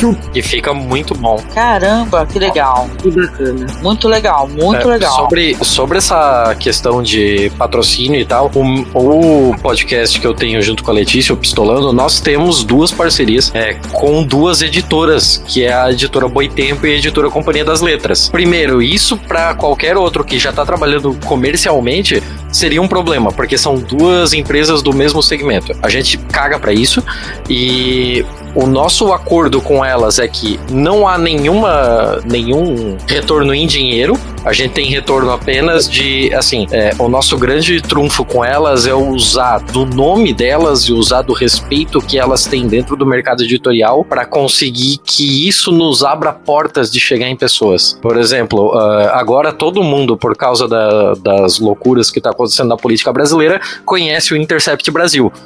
Há quatro meses atrás, antes de estourar essa bomba, nós entrevistamos o Leandro Demore, o editor-chefe do Intercept Brasil, para falar sobre máfia italiana por causa de um livro da Companhia das Letras e ele, por sua vez, já havia feito, eh, já havia escrito um livro que também era sobre a máfia italiana, sobre a Cosa Nostra no Brasil e que também havia saído pela Companhia das Letras. Então, o nome da companhia nos abriu essa porta. Agora, isso em nenhum momento, é, com relação ao, ao que a gente chamaria, num, num jargão um pouco mais jornalístico, de linha editorial, em nenhum momento, nenhum dos nossos apoiadores, dos nossos parceiros, bota a mão no nosso conteúdo. Se em algum momento a gente falar alguma coisa que a Companhia das Letras não gosta, a nossa parceria acabou Genial. ali. Porque, é, é, porque não pode haver esse tipo de interferência. Por uma questão de respeito aos nossos apoiadores e aos nossos ouvintes de que o que eles estão ouvindo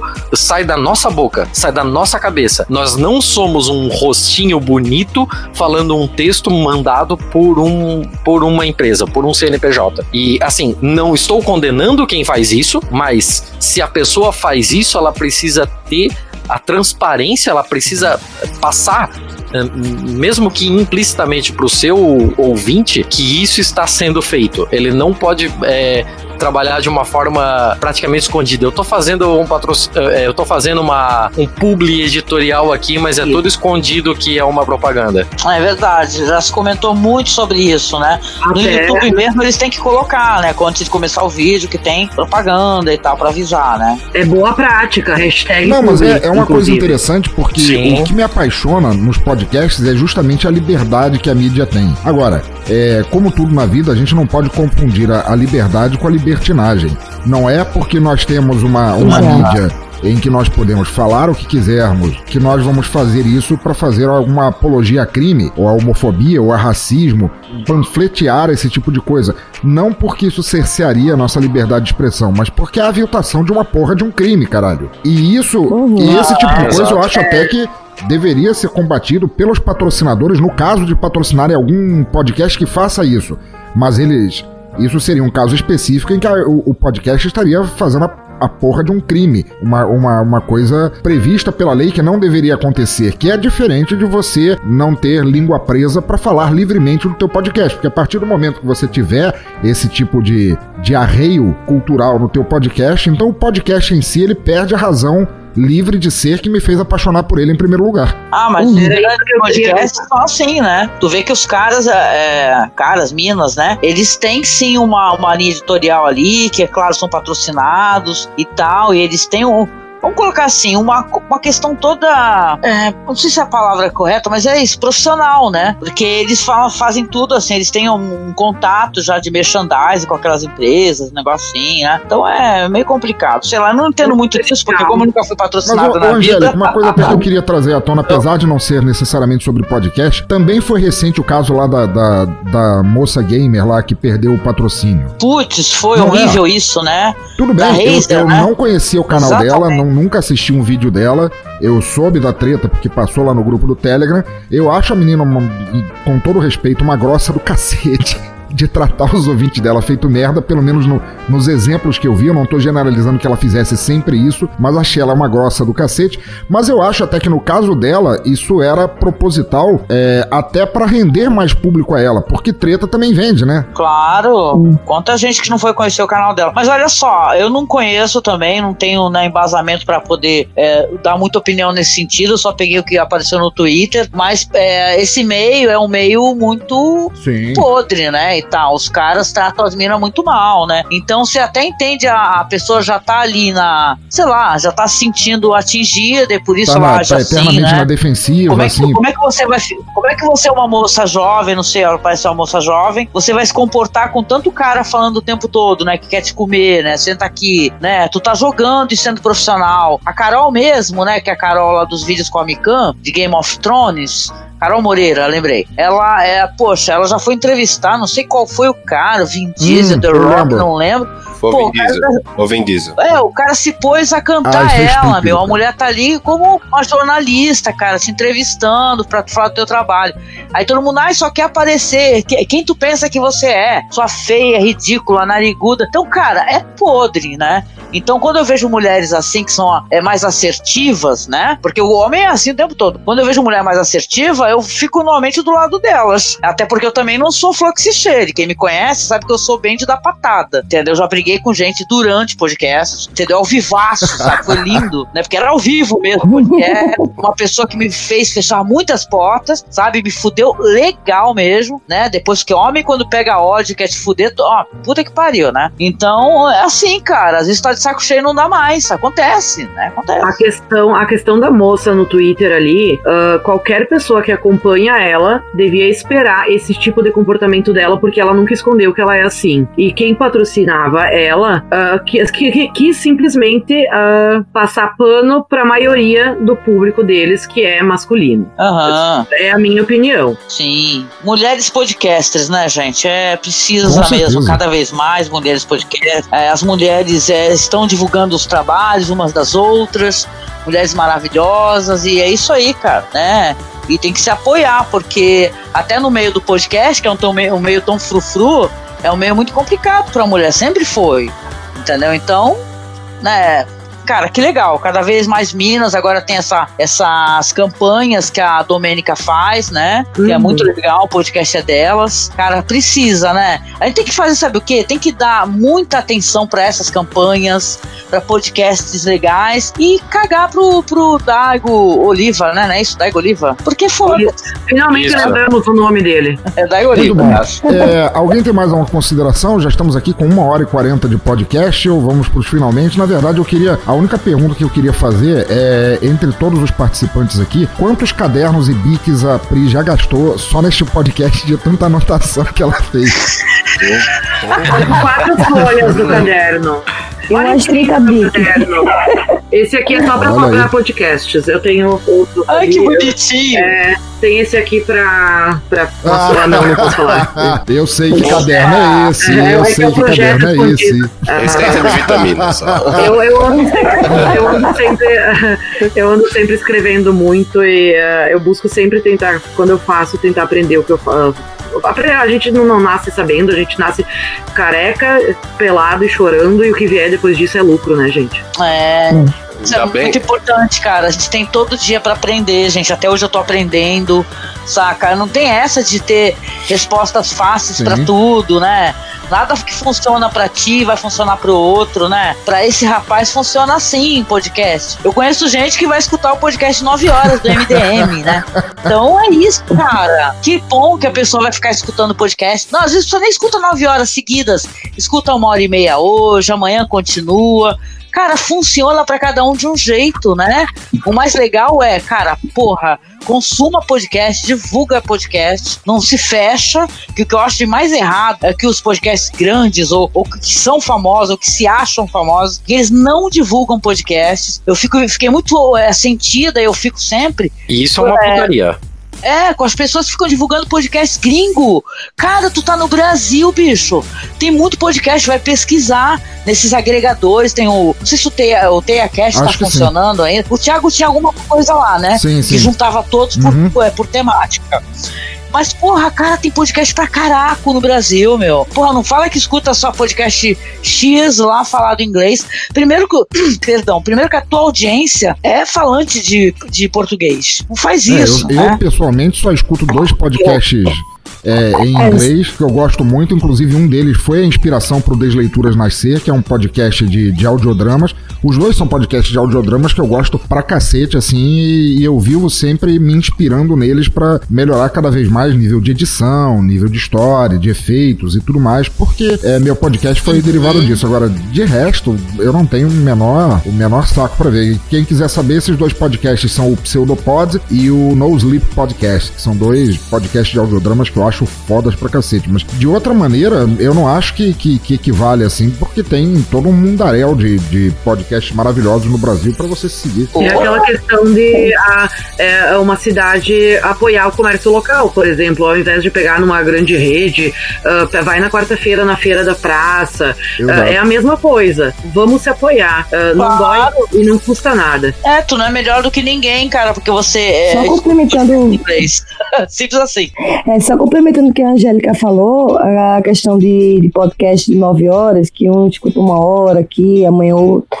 Eu não escuto não consigo escutar mais do que de uma hora de, de, podcast. Mas eu acredito assim que não existe receita de bolo para fazer podcast. Cada um vai procurar um podcast que se identifique e que goste de, de, de escutar. Independente de. Não, tem, não existe receita de bolo certo. É, pra- eu, pra eu realmente eu podcast. posso falar na cara dura que eu não me preocupo com o tamanho em horas que vai ser o podcast. Assim, para mim, os meus podcasts eles vão durar enquanto o papo tiver bom e tiver algo relevante pra falar, ele vai durar. Assim, ele tem que ter um episódio que com início, meio e fim. Quanto tempo vai durar, tudo bem. Eu, eu nunca fiz um podcast Sim. de 9 horas como MDM, tudo bem.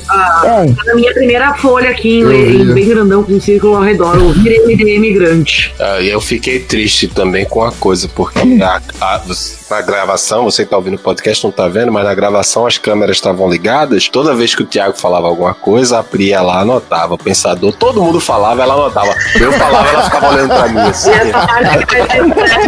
E ó, Aproveitar, pô. por favor. Ó, ó, mago, ó, mago. É, isso é a podosfera.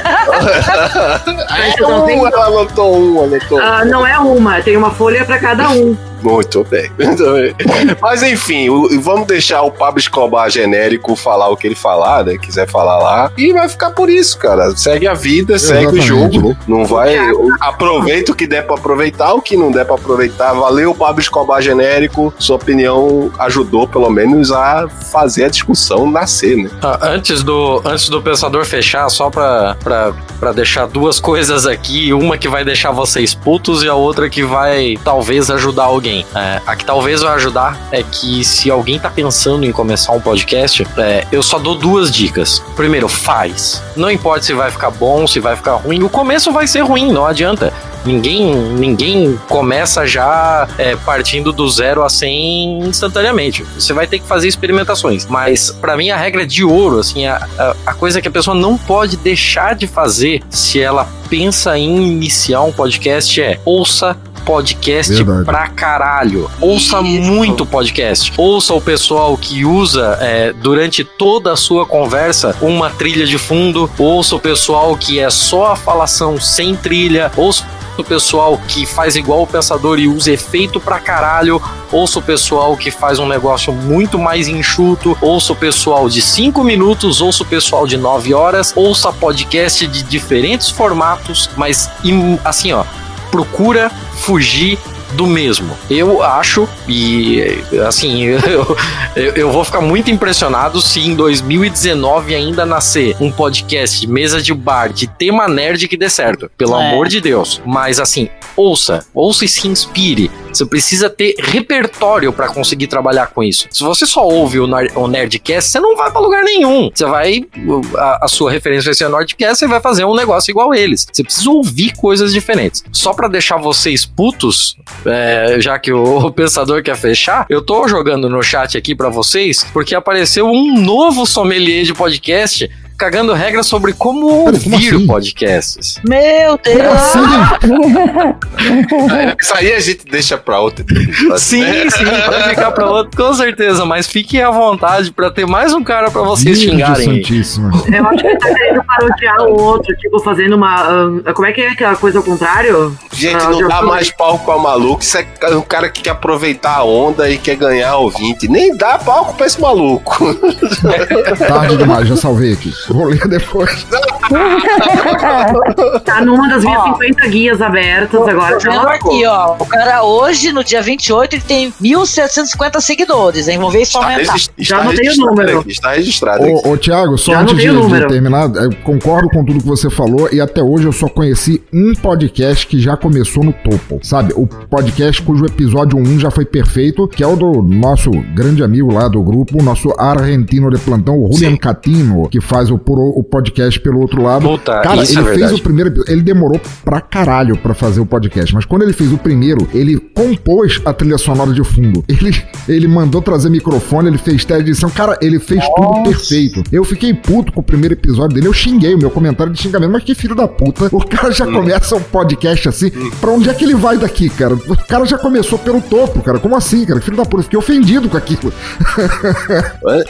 O do Julian, eu, eu não gosto nem de ouvir muito do Julian porque eu fico com vergonha cara, é do meu. assustador. Entendeu? não dá, o cara, o cara é um destruidor, cara. É tipo quando a gente tá se sentindo feia e passa na rua uma mulher muito bonita do lado. Ai, ai, não. Não, mas daqui. eu nem tô me sentindo feia, é pior, eu tô me sentindo linda. Aí passa uma mulher muito linda, eu faço, porra. É que assim, né? A gente aqui se chama de editor de som. O pessoal que trabalha pra estúdio, eles já costumam chamar de sound designer. Se a gente tivesse que classificar o que o Julian faz, ele é praticamente um Boa, ourives de som, assim. Uhum. O cara, o cara faz um negócio que é, é sensacional, assim, é, de, de fato, o pensador. Mas aí você tem que pensar que, pô. O, o tempo de produção que ele teve, a cauda longa e a falta de É, expectativa também contam posso muito. pensar né? que o Julian, na verdade, é um grandíssimo psicopata de já começar o podcast assim. Malditos argentinos. Opa, ouvinte de saco cheio daquele coadjuvante de Sargento Garcia. Deixa eu interromper de novo o papo aqui para falar mais uma vez da Infinity Tour. Turismo levado a sério, de forma sempre indo em frente, nunca para trás, do jeito bom e certo de se viver. Infinity é turismo em números, turismo pedagógico, gastronômico, city tour, ecoturismo, eventos culturais, luas de mel, turismo corporativo. Uau! Eles só não têm pacotes turísticos para palestras de malas que ficam ditando merda no ventilador. E que bom por isso. É tanta forma de turismo ao alcance de vocês que a vida vai parecer uma farra sem fim. Embarquem então nessa viagem de uma vez, não fiquem por aí esperando a aprovação de ninguém. Vão em bladobladoblado.infinity.tour.br. Os links estão no site no post em toda a parte. Curtam a Infinity no Facebook, aproveitem para dizer que a conheceram aqui nesse reduto de turistas mentecaptos e vão já fazendo as malas. Não esperem o mundo se acabar em cagação de regra. Falei! Mas muito bom, foi muito legal ter participado aqui com vocês para discutir a treta de 15 minutos sobre o que há de errado com os podcasts no Brasil. Eu gostaria muito de agradecer a todos vocês que aceitaram participar dessa empreitada aqui. Então, agora eu vou fazer a contagem reversa do que eu fiz no início, eu vou começar da direita para a esquerda. E vocês façam suas considerações finais e digam como o pessoal acha vocês nessa podosfera que nunca será como a podosfera norte-americana. Começando por você, meu querido Thiago, onde o pessoal te acha, o que, é que você acha disso tudo? Fale aí. Cara, é, foi, um, foi um prazerzão, assim, é, falar da podosfera hoje é uma das únicas coisas que eu faço da minha vida, assim, eu só sei falar de podcast de política ultimamente, então tá aqui é um, é um prazer do cacete. É, para quem quiser conhecer o, o meu trabalho é, como host, como participante de podcast, eu sou co-host junto com a Letícia do Pistolando e também faço como edição, né, como editor, agora fazendo alguns episódios pro pessoal do Babel e também já faço desde o início do ano o Vira Casacas Podcast. É, quem quiser me encontrar pelas redes aí, eu acho que a mais fácil de todas vai ser o Twitter mesmo, como Thiago, Thiago com H, underline CZZ. CZZ como Cazuza sem as vogais. Excelente. Doutor Emerson, você agora, cara. Fala aí, faça seu jabá, diga tudo, xingue todo mundo, fique à vontade. Primeiro eu queria agradecer por essa oportunidade maravilhosa de estar entre pessoas de alto gabe e elegância. Não é todos os dias que você tá aqui, assim. Mas você não, você eu já disse até você no Telegram, vou falar até aqui pra ficar gravado. É poucas, pouquíssimas pessoas que têm uma voz tão poderosa e uma dialética tão boa que dá vontade de dar pra pessoa só em Mas, ouvir ela mas isso falar. aí a gente marca offline, que, que senão eu vou ficar falado na história. Olha a cara dela olhando, olha lá. Ô, Pri, se preocupe não, lá vou tá novo. é assim que eu faço aqui em casa. Opa! Aquele tá se faltando. tá falando, é, vai fazendo, ela vai aprender. E você pode ouvir a, a falando, mas rindo também bastante lá, no, lá no DQC, que é o Desculpa Qualquer Coisa. Você encontra a gente no desculpadqc.com.br e lá tá todos os nossos episódios.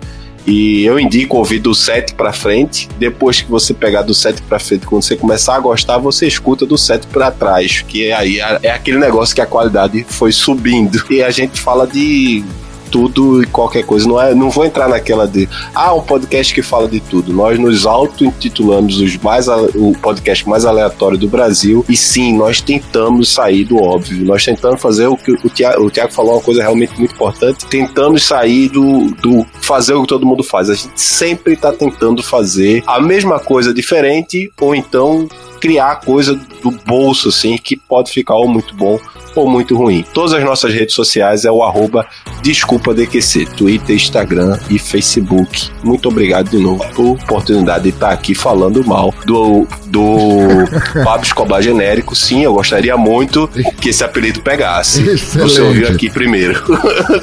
Só complementando, a gente lá no DQC, a gente não tem pudor nenhum. Lá. Não vai esperando coisinha fofa que lá não tem. Por mais que a gente tente se espelhar em várias coisas, é um chorume sem piada de padre. Só isso. Muito bom. Angélica Helles, minha querida amiga, pô, um dos podcasts mais clássicos e maravilhosos da Podosfera sobre a, a sétima arte. Fala aí, o que que o, tuas considerações finais, como é que o pessoal te acha? Manda ver. Obrigada, meu amigo. Um prazer poder estar conversando com pessoas tão legais quanto vocês aqui, né? Caramba, quem quiser conhecer o nosso trabalho, dá um pulo lá no site, é masmorracine.com.br. A gente fala sobre muito cinema alternativo, série clássica, fica cavucando coisas interessantes para poder, né? divulgar pra galera, né? Pra sair daquela mesmice, né? E tal, buscar coisas novas. E, poxa vida, a única coisa que eu posso dizer em consideração final aqui é que não tenha medo de ser nicho, porque a gente é. então, é muito bom ser nicho, gente, falar com público direcionado. Cara, adoro vocês. Obrigada. Agora eu tô sentindo o fechamento de um, de um ciclo, porque eu já fiz um podcast uma vez sobre feedback. Agora eu tô falando sobre a podosfera. Excelente. Olha só que lindo. Tô muito feliz. Muito bom. Obrigada. E Priscila, minha musa da internet, você aí que tá, deve estar com cãibra na mão de tanto anotar no papel, como é que o pessoal te acha? Fala um pouco de você, considerações finais, o que você quiser. Eu me considero uma mua- muambeira digital. Qualquer coisa no digital me chamem, por favor, eu preciso. Ah, ah, me achem pela arroba Priscila com SC. Qual que é o resto? SCQPS. Priscila SCQPS. em todas bom. as redes. E agora, pra finalizar, como virou é, costume aqui no Exadoff, eu vou escolher um bus. Desculpa, eu vou escolher uma pessoa valorosa aqui dos nossos participantes pra escolher uma música assim. De improviso, assim, na lata, que tem a ver com isso que aconteceu. E é claro que a Priscila, que tá novata ainda, tá começando a planejar seu próprio podcast. É claro que eu ia te jogar nessa saia justa e dizer: Minha querida, qual música que você acha que simboliza tudo isso que a gente conversou e que deveria encerrar o programa? Hum. Eu já tô preparado pra essa pergunta já. Nossa, eu vou- lá saber que música simboliza o Pablo Escobar. De Genérico. clicar Emerson, e marquei desculpa DQC. Ah, ai. Fala que você me odeia, vai. Ah, já sei. Eu quero da trilha do da Moana, ah, o, o, o Maui cantando de nada. Maravilhoso. Tanto faz em inglês ou em português, eu já decorei. Maravilhoso. tá? Então, ouvintes, fiquem aí com a trilha de Moana, com o Maui cantando Que Nada. Eu não tenho ideia do que é isso, mas vai estar aí. De nada, De nada, desculpa, é de, nada. Isso. E mais uma coisa, desculpa qualquer coisa, gente. Eu não sei se é jabá, só tá pedindo. Muito bom, muito bom. Fiquem aí então, ouvintes. Obrigado e até a próxima. Valeu. Até. Então eu imagino o que queria dizer. Obrigado. Obrigado? De nada. Que- que- Não, não, não. Eu não tava. Eu não vim. O que te faz Ok. cansar, Cleo? Vou te explicar, já saquei. Minha magnitude pode constranger. Você tá chocada, eu sei. É adorável. Os humanos nunca vão surpreender. Vem com papai, cola em mim. Pode botar fé, sou mal e pode crer. Alguém como eu jamais nasceu.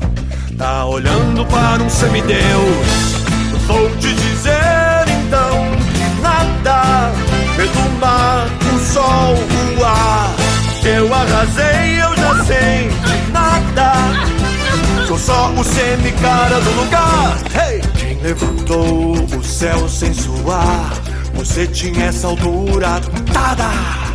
Quando esfriou, quem trouxe o fogo e deslumbrou? O cara é um show! Oh, fisguei o sol num puxão. De nada? E agora a gente tem verão.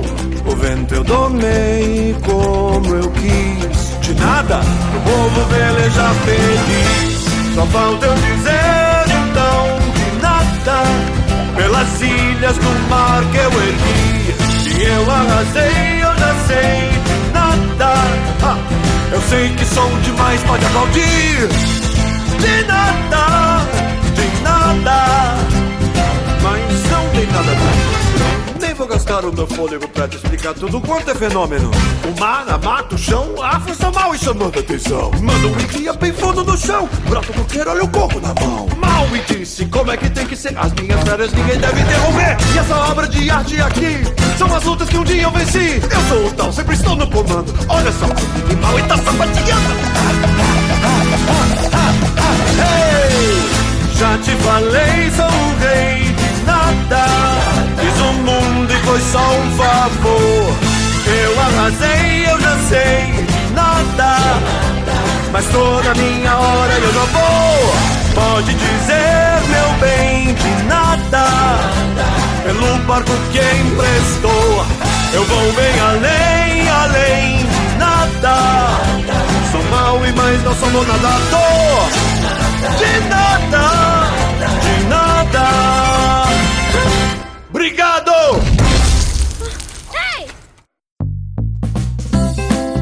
Este episódio foi editado por Pensador Louco, do Podcasters de Aluguel. Procure a gente em arroba alugapods.